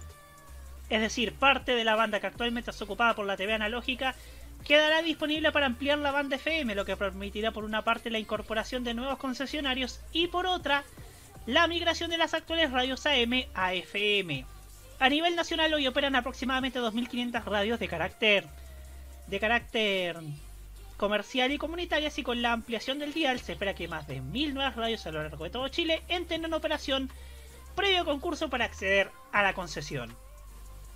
Según declaró el subsecretario Claudio Araya, como gobierno nos hemos, hemos trabajado en diferentes iniciativas en la línea de fortalecer el trabajo que realizan las radios y medios de comunicación, porque sabemos que su labor es fundamental para la profundización de la democracia. En esta línea, la ampliación de la banda FM permitirá que exista mayor pluralidad de voces y que nuevas radios puedan optar a una concesión en este espacio ampliado, señaló el subsecretario. quien además agregó que esta ha sido una demanda histórica de las redes comunitarias, que son las que cuentan con un menor espacio para optar por una concesión, y hoy gracias a esta medida podrán fortalecer su labor, lo que significa un beneficio directo a la ciudadanía. Tal como señalaron las autoridades, la ampliación de la banda FM forma parte de diferentes iniciativas que se están llevando a cabo en el marco de la agenda de fortalecimiento de medios impulsada por el Ministerio Secretaría General de Gobierno y la Subsecretaría de Te- Telecomunicaciones y que cuenta con la participación de diversos gremios del sector de las comunicaciones y en este caso particular gremios de radiodifusión. Se espera que los nuevos concursos de concesión se desarrollen durante el 2025 una vez sea liberado el espacio y hay- y hayan equipos receptores, o sea, radios, disponibles en el país. Una buena noticia sin duda. Vamos a ver qué, cómo serán ocupadas las radios. Espero que no llegue, que no llegue la infausta moringa al, al, a lo que es el espectro radial. Esperemos que eso no suceda. Por ahora le damos el pase a nuestro panel, partiendo por Hugo Cares Navarro. La mejor forma, la mejor forma de hacer pluralismo es justamente abriendo la, la, la, banda de, radial. Más que dar discursos, más que generar políticas odiosas, porque muchas veces estas, estas políticas de, de- de pluralismo terminan siendo políticas odiosas en contra de los que detienen los medios tradicionales. Eso es algo bien, bien irresistible porque los propios medios tradicionales muchas veces se prestan y tocan el palito. Eso también hay que, hay que decirlo. Pero la decisión más clara de la Subtel y, del gobierno es justamente buscar una forma de hacer las cosas, yo creo que de la manera correcta. Porque la manera correcta es justamente abarcar mayores espacios de representación ciudadana a través de los medios de comunicación. Y esa representación ciudadana a través de los medios de comunicación, qué mejor que hacerlo a través de abrir los espectros radioeléctricos para que se puedan crear nuevos espacios de difusión, de divulgación y que puedan tener preferencia, por ejemplo, las radios comunitarias, organizaciones religiosas. Ojo, uno dice organizaciones religiosas, no estas iglesias que ganan mucha plata y que instalan radios como tontas, sino iglesias comunitarias de base, que es muy importante escuchar su opinión porque muchas veces no piensan de la misma forma que el pensamiento popular de, de- de estas iglesias. Eh, te pongo un ejemplo. Eh, por ejemplo, eh, iglesias comunitarias, hablamos de comunidades católicas, incluso evangélicas, que incluso tienen programación secular, o sea, sido programas completamente no religiosos. A eso nos estamos refiriendo. Exactamente, exactamente. A eso es lo que voy. Y entonces, claro, podemos ver justamente diversas formas de, de, de poder encontrarnos y de poder generar pluralismo. Radios generadas por pueblos originarios también puede ser otra, otra oportunidad bastante, bastante eficiente. Y cómo no también la idea de, de que se pueda generar una radio nacional pública, como prácticamente en gran parte de los países del mundo, del mundo, no solamente Latinoamérica, del mundo, Chile nunca tuvo la idea clara, excepto la radio nacional, quizás en dictadura, de generar una radio pública nacional que pueda abarcar muchos contenidos. Pueda abarcar, por ejemplo, también a las radios comunitarias, a sectores comunitarios, a los pueblos indígenas, a las universidades, pero también abarcar esos espacios que el mercado cada vez está tomando menos. Por ejemplo, géneros como la música clásica, como el jazz, como la música latinoamericana, etcétera, etcétera. La música internacional. Entonces, se puede abrir ese, aspecto, ese espectro para justamente generar una mayor capacidad de pluralismo en nuestro país. Y ese pluralismo no solamente tiene que ver con ideologías políticas, sino que simplemente conocer los diferentes pensamientos que tiene un país y desde las diferentes posiciones territoriales que existen en nuestro país. La gente del norte no opina lo mismo, no piensa, no tiene la misma realidad que la gente del sur, aunque tengamos una identidad nacional bastante homogénea. Y eso sería importante también eh, reflejar a través de estas nuevas licitaciones. Y cómo no también abrirle el espacio a algunos grupos radiales importantes, algunas personas, algunos grupos poderosos que a lo mejor también tienen que dar que hablar y que tienen un proyecto radial. Por ejemplo, estoy pensando en CNN, no sería una mala oportunidad. Aprovechando de- que Jorge Kerry quiere, quiere perfectamente incursionar en el negocio radial. Exactamente, estoy pensando justamente en Kerry y en CNN Radio, que podría ser un proyecto que ya este, existe en Argentina desde hace unos años atrás y, y que también otros que, que, que existan proyectos también de, de las grandes de grandes corporaciones y uno tampoco se puede negar a esa iniciativa. Eh, entonces, ahí podemos compartir diversas diversas visiones de, de- de país, de diversas posiciones, de diversas eh, perspectivas que tenemos de cómo hacer un país, de cómo poder conversar este país. Porque este país justamente se construye a partir de todos, a partir de cada una de las posiciones y no tratando de generar una discusión del más fuerte, que es lo que se ve en estos últimos tiempos. Y pienso y yo creo que si se hace bien la licitación, podemos generar justamente esa conversación necesaria que necesitamos hoy como país y que parte muchas veces desde las bases, desde las comunidades, desde los pueblos indígenas. Y así nosotros también podemos tener un fin, el fin, perdón, de es- las estigmatizaciones que tenemos muchas veces con todas estas comunidades, que muchas veces es muy rápido pensar en lo negativo antes que lo positivo y por eso se generan las decisiones que se toman. Entonces, claro, se puede hacer algo diferente, podemos hacer algo diferente. Y es en- concatenando lo que habíamos hablado en el espacio anterior. eh, se puede generar también una perspectiva de que la gente, de generar medios de comunicación en donde la gente también colabora a pensar. ¿ah? Porque también tenemos que necesitar eso. Cuando yo digo, cuando yo decía anteriormente, es necesario que los medios de comunicación no solamente aplaudan a la gente que piensa, sino también que los medios de comunicación entiendan que quienes escuchan medios de comunicación también piensan y que también reflexionen y que no solamente se lleven a través de las pasiones, porque las pasiones muchas veces generan decisiones desafortunadas. Y eso no solamente lo hemos aprendido en estos últimos tiempos, sino a lo largo de la historia también han ocurrido hechos dramáticos que se generan justamente por exacerbar las pasiones. Y qué mejor que tratar de, más que exacerbar las pasiones, generar espacios de, difusión más franca, más directa, más honesta, más sincera. Y también eh, sin esa capacidad más o menos odiosa que existe en muchos ámbitos de generar una opinión del más fuerte y de tapar opiniones. ¿ah? Porque muchas veces pasa eso de que eh, más que pluralismo estamos tratando de, de- de vencer a, a los otros, a vencer al otro. Y no creo que esa es la idea de, de seguir avanzando como una comunidad compleja, porque las sociedades actuales son sociedades complejas, no puedes homogeneizarlas así tan fácilmente, sino tienes que administrar la heterogeneidad que existe en la, en la, en la sociedad actual, no solamente en Chile, sino en gran parte del mundo. Y espero que este ideal se pueda reflejar a través de, de esta, de esta expansión de la banda FM y que no se convierta en, en puros vendedores de hierba, porque Claro, si es, si es para eso, mejor sigamos haciendo radio digital, radio virtual, como lo que estamos haciendo nosotros. Efectivamente, don Hugo Karen Navarro.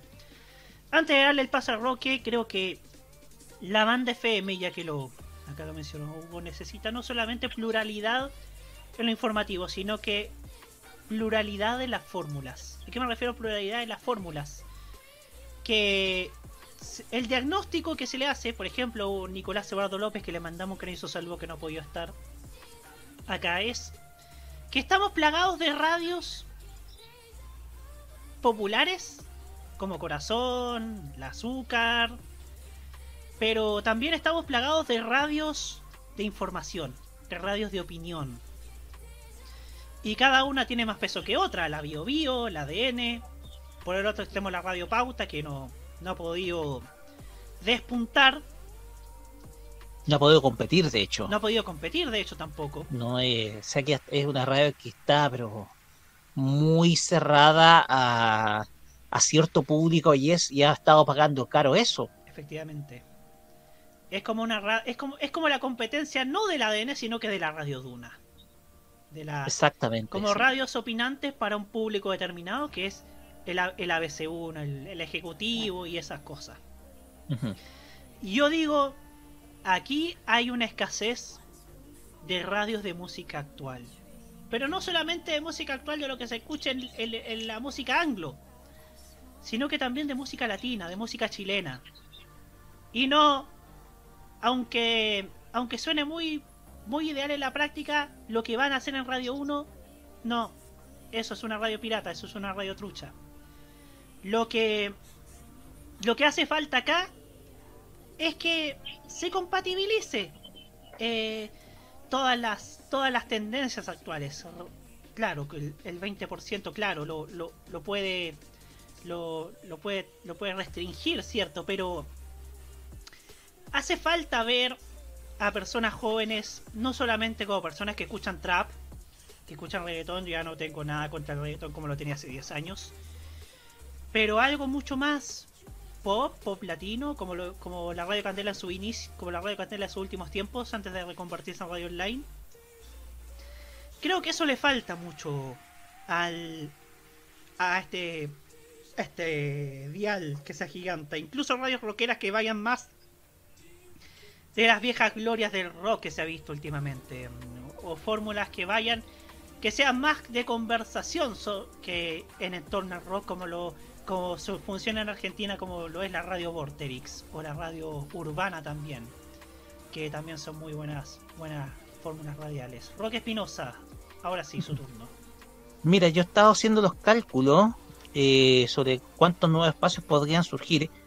Uno podría contabilizar desde el 76.1 hasta el 87.9, que si bien ese ancho existe, el del 87.5 en adelante solamente es por holgura, no se puede emplear.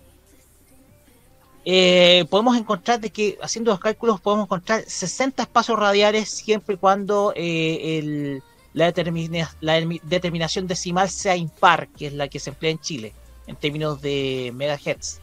Sin embargo, ustedes sabrán de que eh, no pueden haber dos radios pegadas, sobre todo, yo te digo, no sé, 87.5, 87.7, no puedes, no puede haber dos radios pegadas, tiene que haber un espacio. Saludos a la radio Porque es- Placeres de Valparaíso todo esto ¿ah?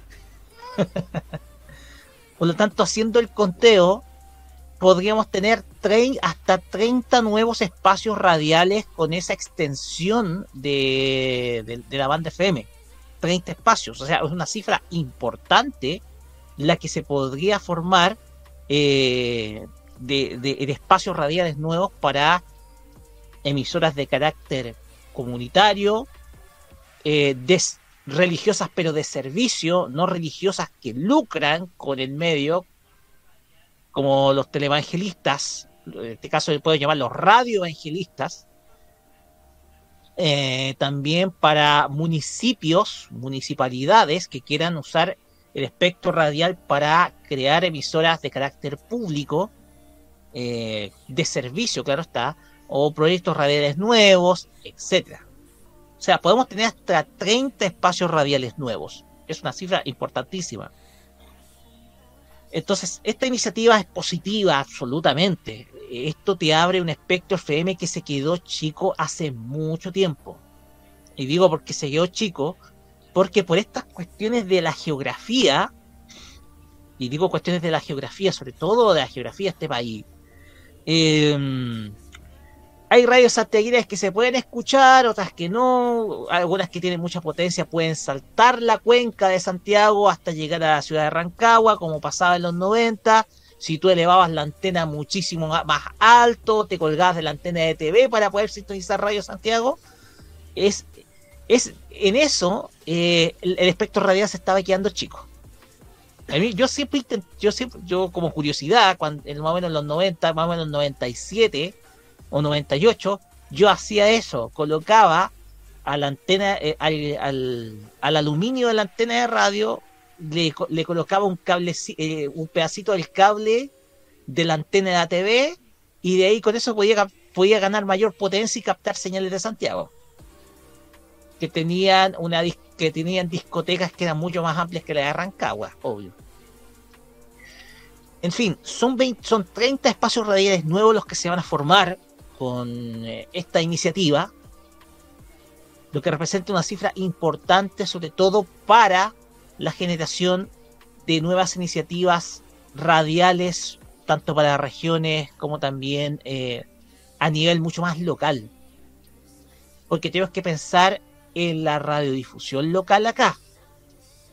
Porque si algo ha tenido como defecto la política de asignación radial, sobre todo en nuestro país, es que está determinada demasiado por oferta y demanda, y segundo, porque los demandantes de diales, que en este caso, en este caso los que quieran quedarse con concesiones, son generalmente grupos económicos mucho más pudientes que pueden darse el lujo de pagar uno o más posiciones en el dial. Yo siempre he sido insistente y en ese sentido yo lo, he manifestado de que debería haber una regulación en ese sentido, sobre todo en torno a, a la cantidad de diales que tienen que eh, que se pueden asignar a los a los grandes grupos. Porque tú no puedes llegar y comprar cinco porque ya estarías creando o estás siendo far- parte perdón de un oligopolio. La cuestión acá es que el problema del dial FM hoy en día en Chile es la oligopolización del espectro radial, en donde vemos a los grandes grupos multimedios, como por ejemplo Mega Media o también eh, Iberoamericana, como también otros similares, que se han quedado con muchos diales, no solamente en la capital, sino también en las regiones, que en algunos casos han en algunos casos han elevado demasiado la potencia, más de lo permitido, tapando las señales, sobre todo a nivel regional. Una queja que ha sido una constante, eh, sobre todo de las radios regionales. Y en ese sentido, las radios regionales en muchos casos operaron políticamente en contra, sobre todo de los gobiernos de la concertación, yo digo en contra sobre todo del gobierno de Eduardo Frei, solamente por eso operaron contra el gobierno de Eduardo Frei porque no había regulación alguna de, para poder controlar a los monstruos de Santiago que se iban comiendo en términos de espectro a las radios regionales. Entonces, cuando tú tienes ese problema, es obvio que va a generar no solamente una molestia de parte de un grupo de empresarios locales que se encargan de la radiodifusión y cuyo negocio o, fac- o- o cuyo negocio o factura es la de emitir publicidad local, o sea, potenciar las economías locales. Puedes ahí entender la molestia. Entonces, una iniciativa como esta no solamente va a permitir descongestionar el dial FM, sino también dar espacio a iniciativas mucho más pequeñas, que no tienen cabida en, eh, en la radiodifusión eh, local. Ya sea porque operan o muy de manera muy pirata o porque sencillamente tienen que tienen que hacer una infinidad de trámites para poder por lo menos quedarse con una concesión. Porque ¿cuál es la impresión que tenemos nosotros respecto al tema de las concesiones radiales en nuestro país? A ver. que los más poderosos siempre van a tener la batuta sobre las mismas. De un bien que yo creo que aquí los empresarios radiales no entienden que está haciendo uso de un bien de uso público. Porque el espectro radial es un bien de uso público, que es concesionado por el Estado, pero que lo pueden transar con cualquier otra persona. Y en ese sentido pasó lo que, lo que hacían radios como las de Iberoamericana o la misma cooperativa, que vendían varios diales a grupos radiales evangélicos, tal como si fueran derechos de agua. Es lo mismo que pasa con los derechos de agua, al fin y al cabo, con los derechos del dial FM. con el, con el agravante, claro está, de que son un bien de uso público, licitado. En ese sentido, no ha habido regulación de parte del Estado, sobre todo de cómo se venden esos derechos. Nos podemos encontrar con una gran cantidad de sorpresas e incluso no me extrañaría de que en más de alguna ocasión, por esta venta de derechos radiales, los grandes grupos económicos está- estuvieran incurriendo flagrantemente en una ilegalidad. Entonces, la cuestión acá es que esta medida yo la aplaudo, pero falta que esté acompañada de otro tipo de medidas.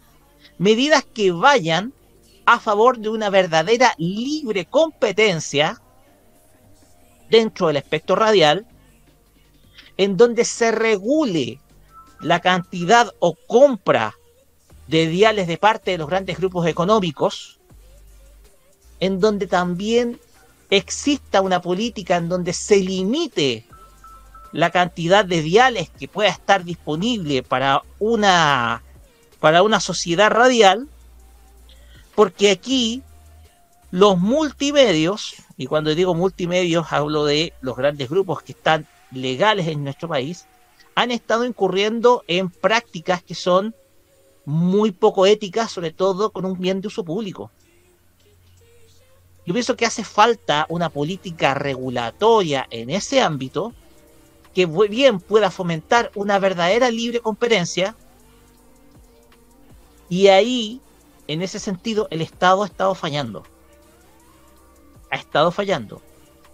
La cuestión es que las grandes cadenas satelitales de emisoras bien pueden tener un, eh, un espacio en el dial sin problemas, pero van a tener que ser selectivas, porque hemos visto compras de diales que han sido muy constantes, hemos visto proyectos radiales que han ido desapareciendo, sobre todo a nivel de regional, y me acuerdo del caso de Radio Colombina, acá en la sexta región, en donde la desaparición de Radio Colombina de Rancagua generó un escándalo acá, un escándalo en donde se incluso se llegó a culpar al gobierno de que la radio desapareciera y fuera vendida a, a, a- ese entonces al, al- a lo que era en ese entonces el grupo Prisa, quienes eh, la transformaban acá en Radio Corazón, y en donde desde luego los eh, también aquellos empresarios regionales que quieren concentrar también eh, algunos espacios de dial eh, tam- también tengan sus propios límites, que no puedan tener, por ejemplo, tres diales en un espacio geográfico. Porque recordemos que también hay grupos pequeños a nivel radial, sobre todo en las regiones. Ahí se viene a la mente el caso de, bueno, son solamente dos radios, pero el de Radio Power y Radio Caravana, que son dos radios del mismo dueño, pero que tienen enfoque musical distinto. Ahí ese sentido es válido, porque son solamente dos diales y no ofrecen lo mismo, sino que ofrecen algo distinto. O sea, ahí tú diversificas una oferta. Por lo tanto, ahí no se incurre en ese problema. Pero así necesariamente tiene que haber una regulación, sí o sí. Porque ya no podemos ver estas malas prácticas que realizan los grandes grupos económicos de estar transando un bien de uso público como un espectro radial a, otros grupos económicos de interés y que desde luego los vendan tal como suceden con los derechos de agua. Aquí podemos ver incluso que estén incurriendo ya sea en un vacío legal o tal vez en una flagrante ilegalidad de parte de los grandes grupos multimediales en nuestro país. Aplaudo la medida, vamos a tener 30 nuevos espacios radiales en nuestro país con esto, en cada zona geográfica, digo yo, pero yo pienso que tiene que haber sí o sí una regulación al respecto, porque esta medida bien puede ser un arma de doble filo, puede ser una eh, puede hacer de que estos 30 nuevos espacios vayan a transformar a los grandes grupos multimediales como verdaderos gatos de carnicería. O sea, tú les dejas al gato la carnicería, se van sobre la carne. Aquí, los grupos radiales, te apuesto que van a ir sobre los diales a cogérselos como sea, sin regulación alguna. Termino. Muchas gracias, Roque Espinosa. Bueno, yo creo que antes de ir al, a nuestro a nuestro chat, me he acordado de algo. Me he acordado de algo. Y otra vez tengo que mencionar ese famoso mito que hay en el ambiente radial de Concepción. Que dice que la principal que la principal motivo, que la principal motivación, el principal motivo de que Radio Cooperativa nunca haya tenido un FM en Concepción es por el lobby del señor Mosciati. Y aquí debe haber, sin duda, una ventana para que por fin Radio Cooperativa pueda transmitir en FM, ahí en Concepción. Siento, siento yo que igual merece hace mucho tiempo estar en la frecuencia modulada. Y, esa es, y eso es lo que uno, uno siente, ¿no? Que, que haya más espacio no solamente para las satelitales, sino que para las locales. Para las locales, que, que hay muchas propuestas que deben reflejar, ¿cierto? Lo que es una ciudad, por ejemplo, me pasa con Concepción que es una ciudad muy joven, es una ciudad, la cuna del rock, la cuna, del- la cuna de la juventud, ciudad universitaria. Por ahí radios, en su mayoría, para el adulto mayor, el, el- el tren de los recuerdos de, del RDI, por ejemplo. Eh, está la radio Oceanía, la radio, la radio femenina que también eh, se quedó muy en los 90.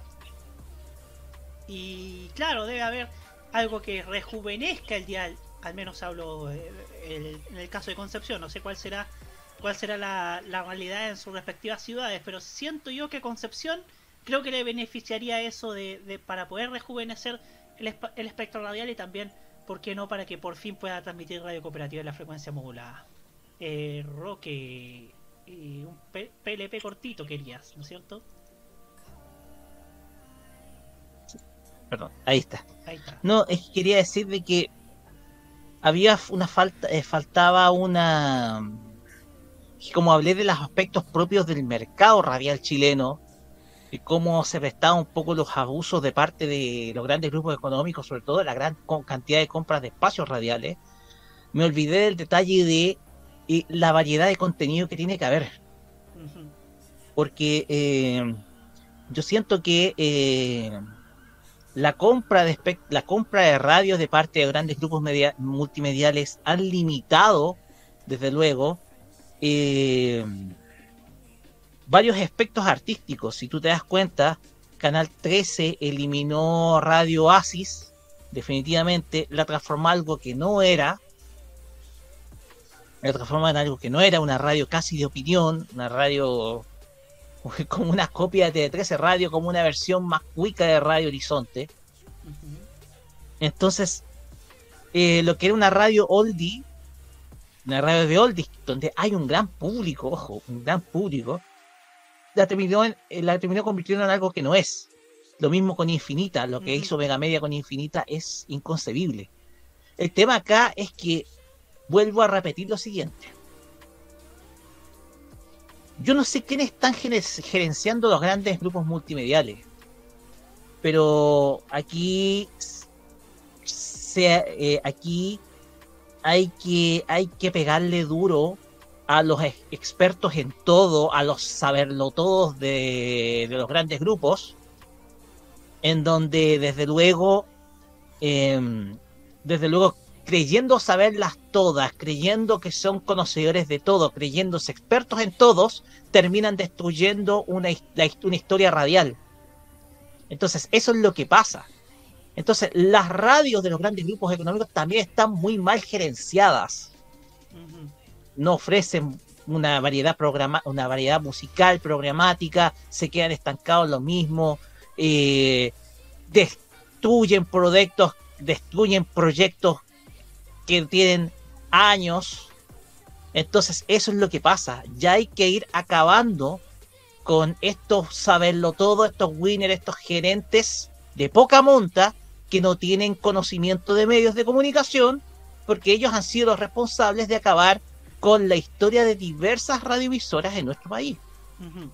Hay que poner fin a estos saberlo todo, porque lo único que han hecho es destruir historias radiales sin duda alguna hermosas, y por el hecho de ser gerentes de algo, se dan el lujo de crear experimentos que al fin y al cabo terminan siendo completamente nefastos y desde luego han acabado desde luego con la historia radial de nuestro país, transformando radios musicales en radios de opinión, en radios de en radios de oldies, en radios, por ejemplo, de conversación. O sea, eso, esa cuestión es simplemente, yo te diría, un crimen.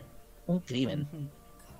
Muchas gracias. Aquí nos, aquí nos citan también radio romántica de una radio de baladas a una de anglo adulto contemporáneo. La infinita, ¿cómo la mató? Megamedia, o sea, la transformaron en algo que nunca fue. Hugo Cares. Es que para agregar a lo que decía Roque, hay el problema es que todos siguen la gallina en los huevos de oro. O sea, y eso también genera que la eh, genera una mala los, los directivos de las radios generan una mala percepción de lo que al fin y al cabo quiere el público. No sé cómo hace 25 años en Chile podían existir hasta radios de jazz de 24 con 24 horas de jazz clásica. Eh, claro, eh, y teniendo una torta publicitaria yo creo que un poquito menor que la actual. Entonces, ¿cuál es el cuál, en, en qué vamos? Entonces, eh, que- la gente se volvió menos inculta en 25 años, no creo, no creo. Y, y claro, volviendo al tema, la gallina y los huevos de oro, o sea, alguien creó el, el- el formato del programa no Mesa Central, que es el de TV13 Radio, que es muy exitoso dentro de su target, y todas las radios de opinión quieren hacer lo mismo, quieren hacer el propio Mesa Central. Quieren tener su Rat Pack. Eh, Roberto. Quieren tener su propio Rat Pack, pu. Exactamente, todos. Y como que todos quieren hacer el Rat Pack, quieren buscar a tres periodistas, vamos a que poner a 20 columnistas y, y todos hacen lo mismo. Y a mí es como, pucha, eh, hagan algo más novedoso, hagan algo que sea diferente. Si no es que nosotros, eh, porque ya estamos saturados de programas parecidos y la gente siempre va a pre- preferir el original, no el sucedáneo, no la copia. Muchas gracias. Roque, ¿querías apuntar algo? ¿Por algo que sentiste? ¿O, o ya no? Es que lo que pasa es que está, está tan buena la conversación esta del tema radial, y a- escuchando a lo, lo que dijo Hugo, es que ya estamos cansados de escuchar lo mismo en todas las radios. Estamos escuchando lo mismo. En, agricultura es pura trinchera lo que estamos escuchando nomás por todo lo que estamos, por toda la programación que tiene. Es solamente trinchera nomás. Em, mucho programa de conversación, muy poco misceláneo hay en los programas. Eh, las radios de noticias eh, te cumplen a media. Yo destacaba ADN. eh, pero desde luego eh, estamos escuchando como lo mismo. Se ha vuelto muy repetitivo el dial. Eh, y, eso puedo homologarlo a regiones, porque en regiones también escucho mucho, escuchas tú muchas radios que son de música tropical, ranchera, ok, algunas que son un poco más generalistas, otras más de conversación, algunas mezcladas, etcétera. Pero también eh, eso tenemos que también reiterarlo a la gente de a la gente de regiones, los empresarios radiales regionales se han quedado mucho con la radio de cumbia o ranchera también, que también hay que, hay que dar espacio también a otro tipo de, de estilos musicales, claro está. Si se trata de promocionar artistas locales, mejor todavía.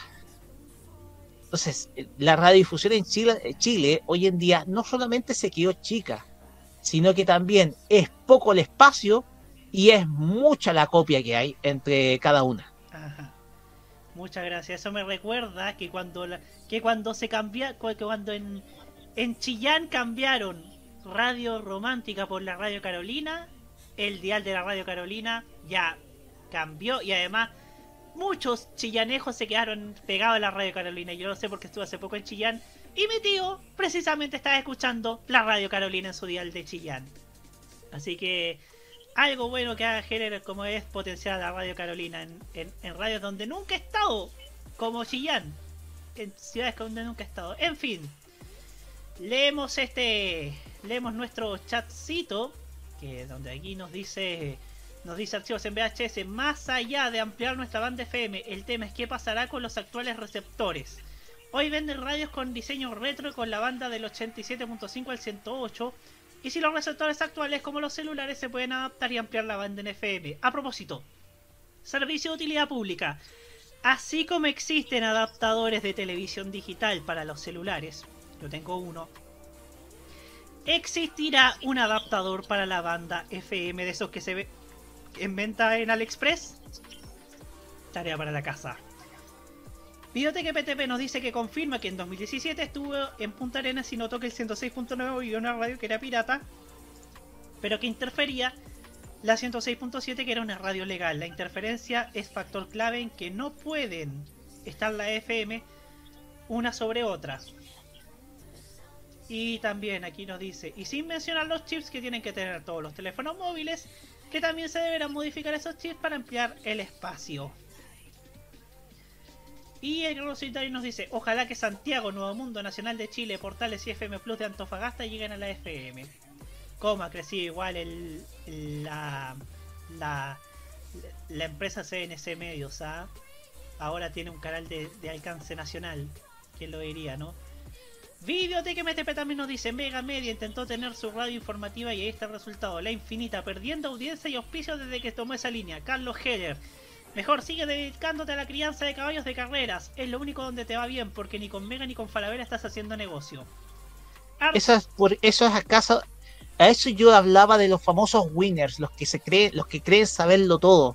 Que cómo se les van destruyendo proyectos radiales porque les tienen una idea que dicen es excelente y al fin y al cabo destruyen la historia ra- radial hablando de hablando también un poco poniendo otro tema del momento César Antonio Santi y su delicado estado de salud una radio que fue forjada por el mismo César Antonio Santi durante finales de los 70 y durante los 80 hoy en día ya está completamente destruida y con su historia completamente eh, vulnerada como la radio infinita.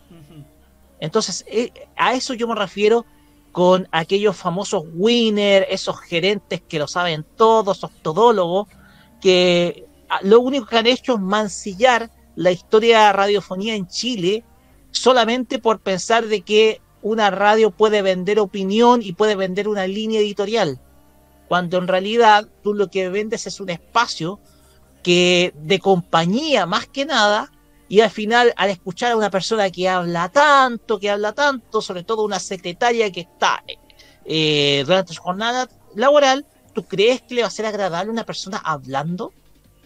Lo único que eres compañía musical y punto nomás. Para sus, para sus horas de trabajo.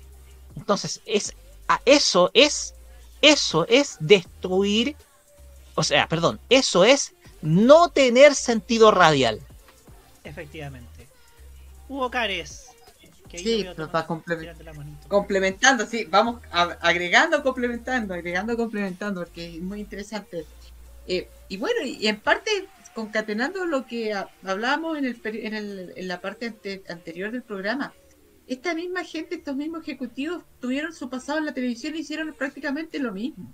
Sí, y están relacionados íntimamente muchas veces estos ejecutivos con los radiales, entonces es un toma daca, van turnándose, van cambiándose y si les va mal en una parte igual los, los, los, los- admiten en otros medios y siguen haciendo lo mismo y como son prácticamente todos conocidos, al final nadie va a criticarlos de una manera tajante. Y lo mismo que pasó en la televisión desde la década de los 2000, pasó en la radio a partir de la década de los 2010. O sea, la calidad de la radio en nuestro país se ha debilitado mucho justamente por gente que solamente ve esto como un negocio. Y ese yo creo que es un problema. Porque claro, una radio tiene que generar utilidades y tiene que generar rentabilidad. Pero pensar de que la radio solamente se gana a través de, un, formato y no de otro, es también pensar, es reducir lo que la gente realmente quiere escuchar. Y bueno, yo quiero en es- ahora, igual quiero hacer una- un pequeño homenaje al, propio Roque de que si esta radio existe justamente porque no tenemos ese no tienen ese pensamiento economicista de, hacer radio, sino de ponerle algo más de cariño y de ponerle un poco más de, de otro, de, un contenido agregado a la radio. Y yo creo que eso es lo importante de la existencia de este tipo de, de, espacio, de espacio y de radios también. Muchas gracias. Muchas gracias, Hugo Cárez Navarro. Pues bien, Eh, este tema da para mucho. Este tema está recién caliente, está recién empezando. Pero ahora nos vamos a un descanso, nos vamos, nos vamos antes de cerrar este programa. Es el momento de nuestra canción solicitada por nuestro queridísimo Martín Correa Díaz. Y es una canción que es de, de unas artistas mexicanas que yo sencillamente adoro. Martín. Ok, gracias por la introducción. Y bueno, el tema que pedí hoy día me llegó mucho al corazón por la letra, porque es preciosa, y también porque las que la cantan son tremendas artistas. Y también porque es el tema central de una telenovela que en 2021 fue mi obsesión, a pesar de que empecé a verla como la mitad, pero me gustó mucho. Tanto la novela como la canción son tremendas, me son muy buenos productos por sí solos, así que eso. Espero que la disfruten. Acá tenemos al dúo Hash con el tema Vencer el pasado. Disfruten.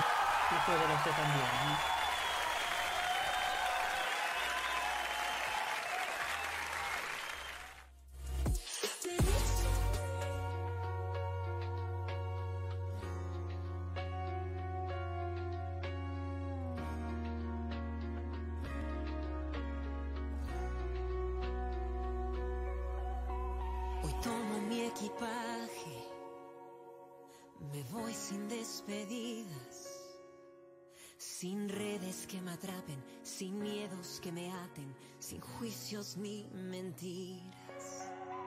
Hoy busco las señales que aportan a mi vida.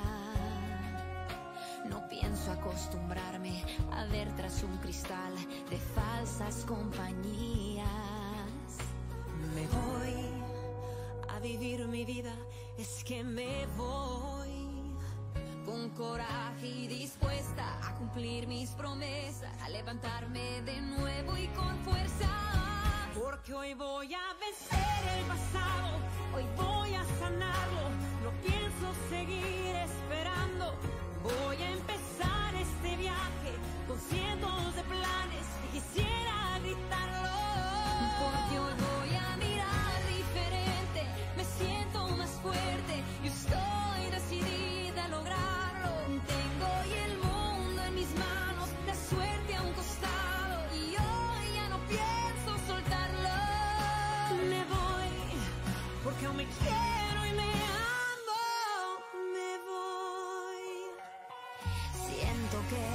mi piel corre todo el amor que mío encontré y donde nace un camino, un nuevo destino que me hace soñar otra vez.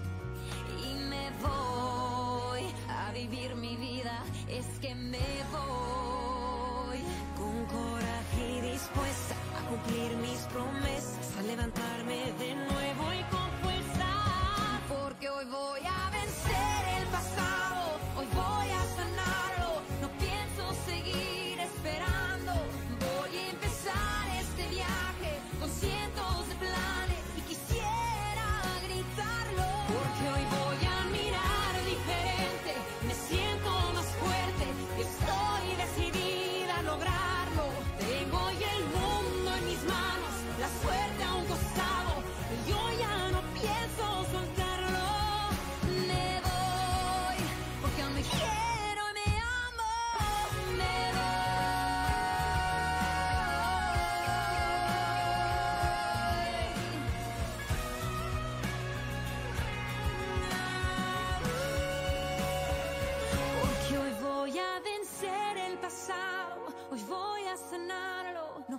pienso seguir esperando. Voy a empezar este viaje con cientos de planes y quisiera gritarlo.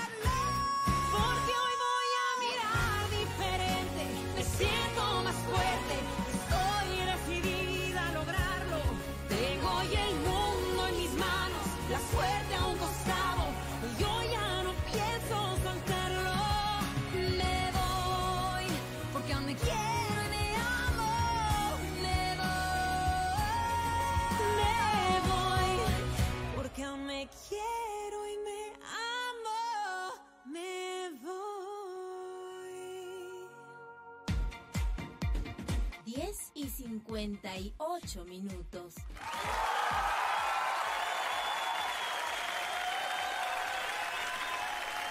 Así es, ya estamos llegando al final de un nuevo excelente capítulo de la cajita aquí en modoradio.cl. Les agradecemos como siempre la tremenda sintonía. Pero antes vamos con las reflexiones finales de nuestro panel partiendo hoy día por Martín Correa Díaz. Martín. Martín, vamos.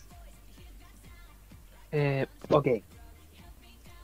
Eh, bueno, con el tema que tocamos hoy al principio, que fue la lamentable muerte de Augusto Góngora, y investigando su trayectoria, me di cuenta de algo, y que es lo distinto que era el tema de televisión cultural en los 90 y 2000 con lo que es ahora. Ahora, como muchos lo han dicho, son cuicos comiendo o cuicos viajando. No sale de eso. Y antes teníamos muchísima más variedad. Habían programas de todo tipo de... Sí, de... Ay, como lo digo, de cine, música, eh, arte, como lo era... Ojo con el arte, si no me equivoco, se Ojo llama el programa. arte, efectivamente. Ojo con el arte, conducido por el también fallecido Nemesio Antunes, y los mismos que estaban producidos o conducidos por Góngora, como Cine Video, que lo condujo él, o El Mirador, que si no me equivoco lo produjo Augusto Góngora también.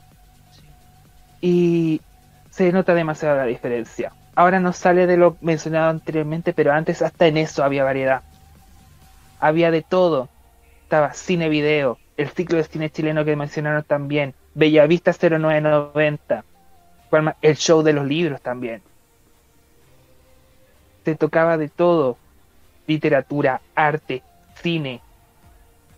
Y ahora eso se perdió. Y bastante... Y se nota bastante y es lamentable, por así decirlo. Eso sería lo que Muchas gracias. eh. Muchas gracias, Martín Correa Díaz. Ahora, Hugo Cárez Navarro, su turno. Eh, dos cositas. Eh, esta es una, es una crítica al portal de internet y de redes sociales de Radio Cooperativa. Quiero ser bien específico porque no estoy criticando necesariamente a la radio y al sitio de internet en sí, sino a la estrategia de, capta- de captar eh, noticias por parte de Radio Cooperativa en redes sociales. Es inadmisible que la, no, no tengan un detalle sobre los, las informaciones que quieren emitir. No puede ser posible de que un hecho, por ejemplo, un robo, no puedan poner en sus titulares en el lugar en donde lo hacen.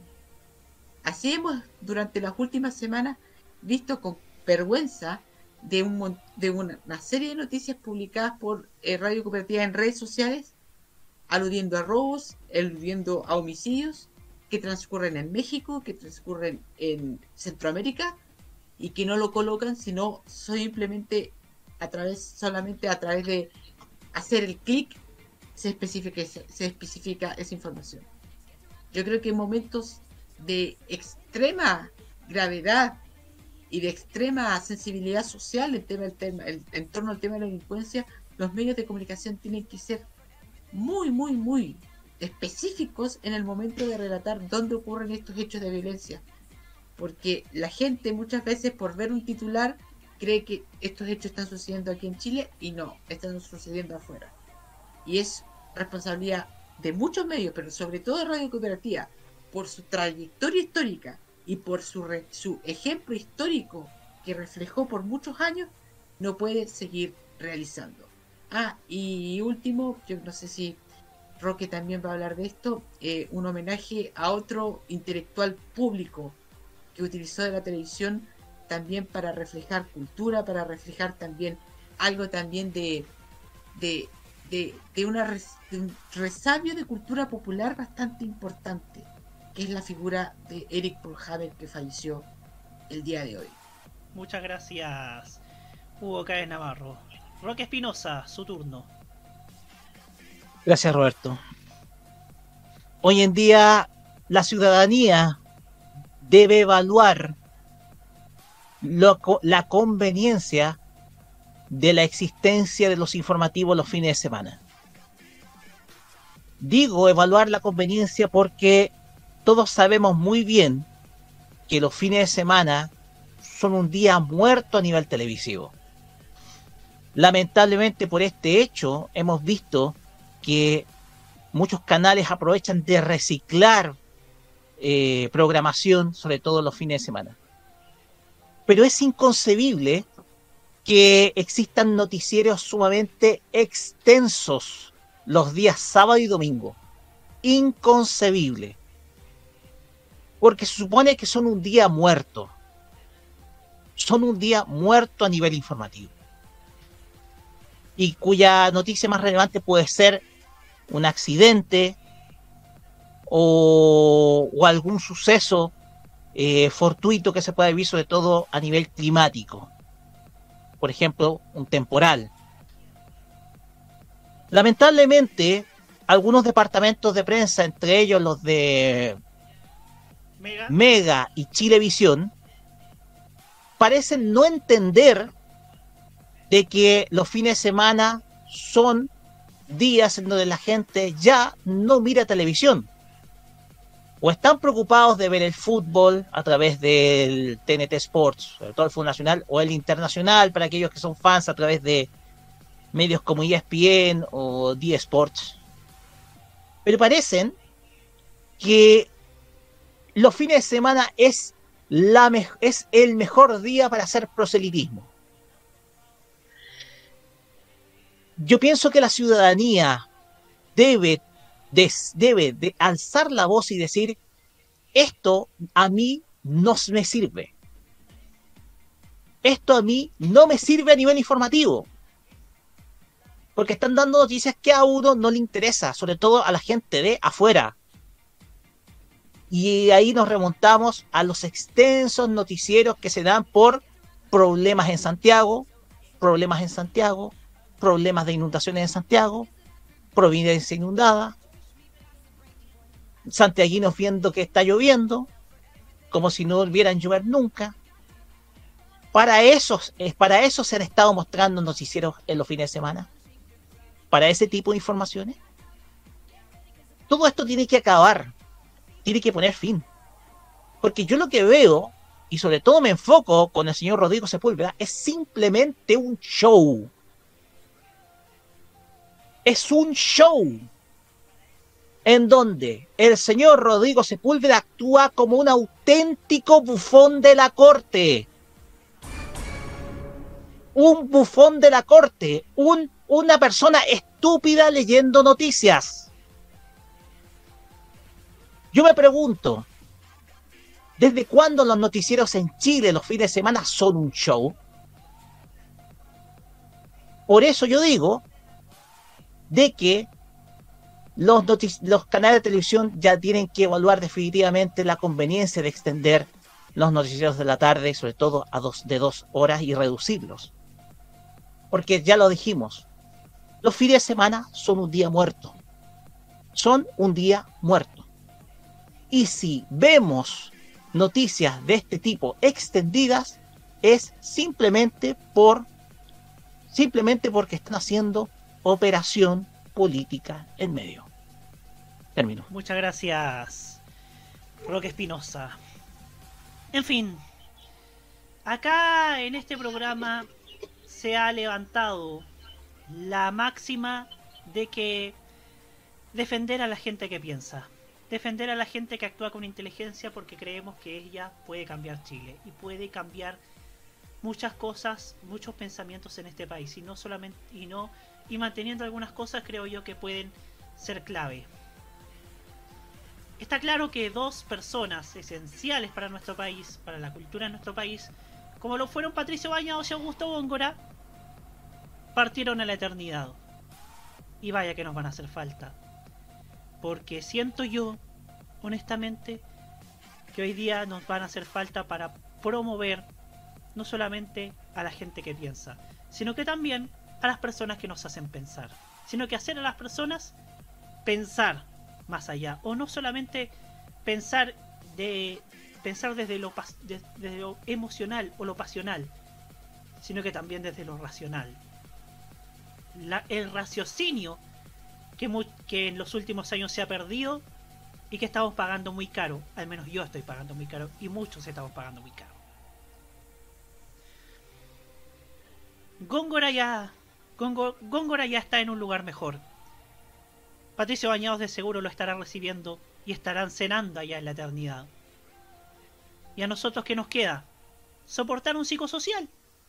Soportar un re psicosocial, como dije en la editorial, que no hace bien, que no hace que la gente piense, que no hace que la gente dude, porque siento yo que últimamente la gente que consume redes sociales se olvidó de algo muy elemental, que es pensar, que es mirar de que la persona, el interlocutor, no va a ser tu enemiga por pensar distinto, sino que puede hacer mucho, que pueden congeniar mucho aún dentro de sus diferencias, porque dentro de esas diferencias habrá una concordancia. Siento yo que por eso nos van a hacer mucha falta a esos genios como lo fueron Augusto Góngora y Patricio Bañados. Allá la eternidad estarán allá. Y ojalá, y ojalá que, que algún día podamos poder tener de vuelta ese país racional y ese país mancomunado que alguna vez tuvimos y que alguna vez nos movió. Con esto cerramos la cajita. Espero que lo hayan pasado muy bien. Nos vemos la próxima semana, como siempre. Le decimos, a las 21 no vea noticias.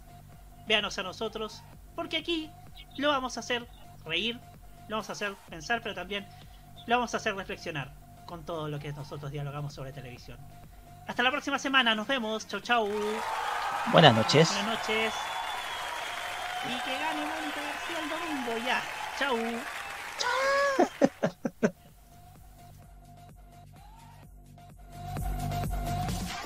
¿Lo pasaste bien con nosotros?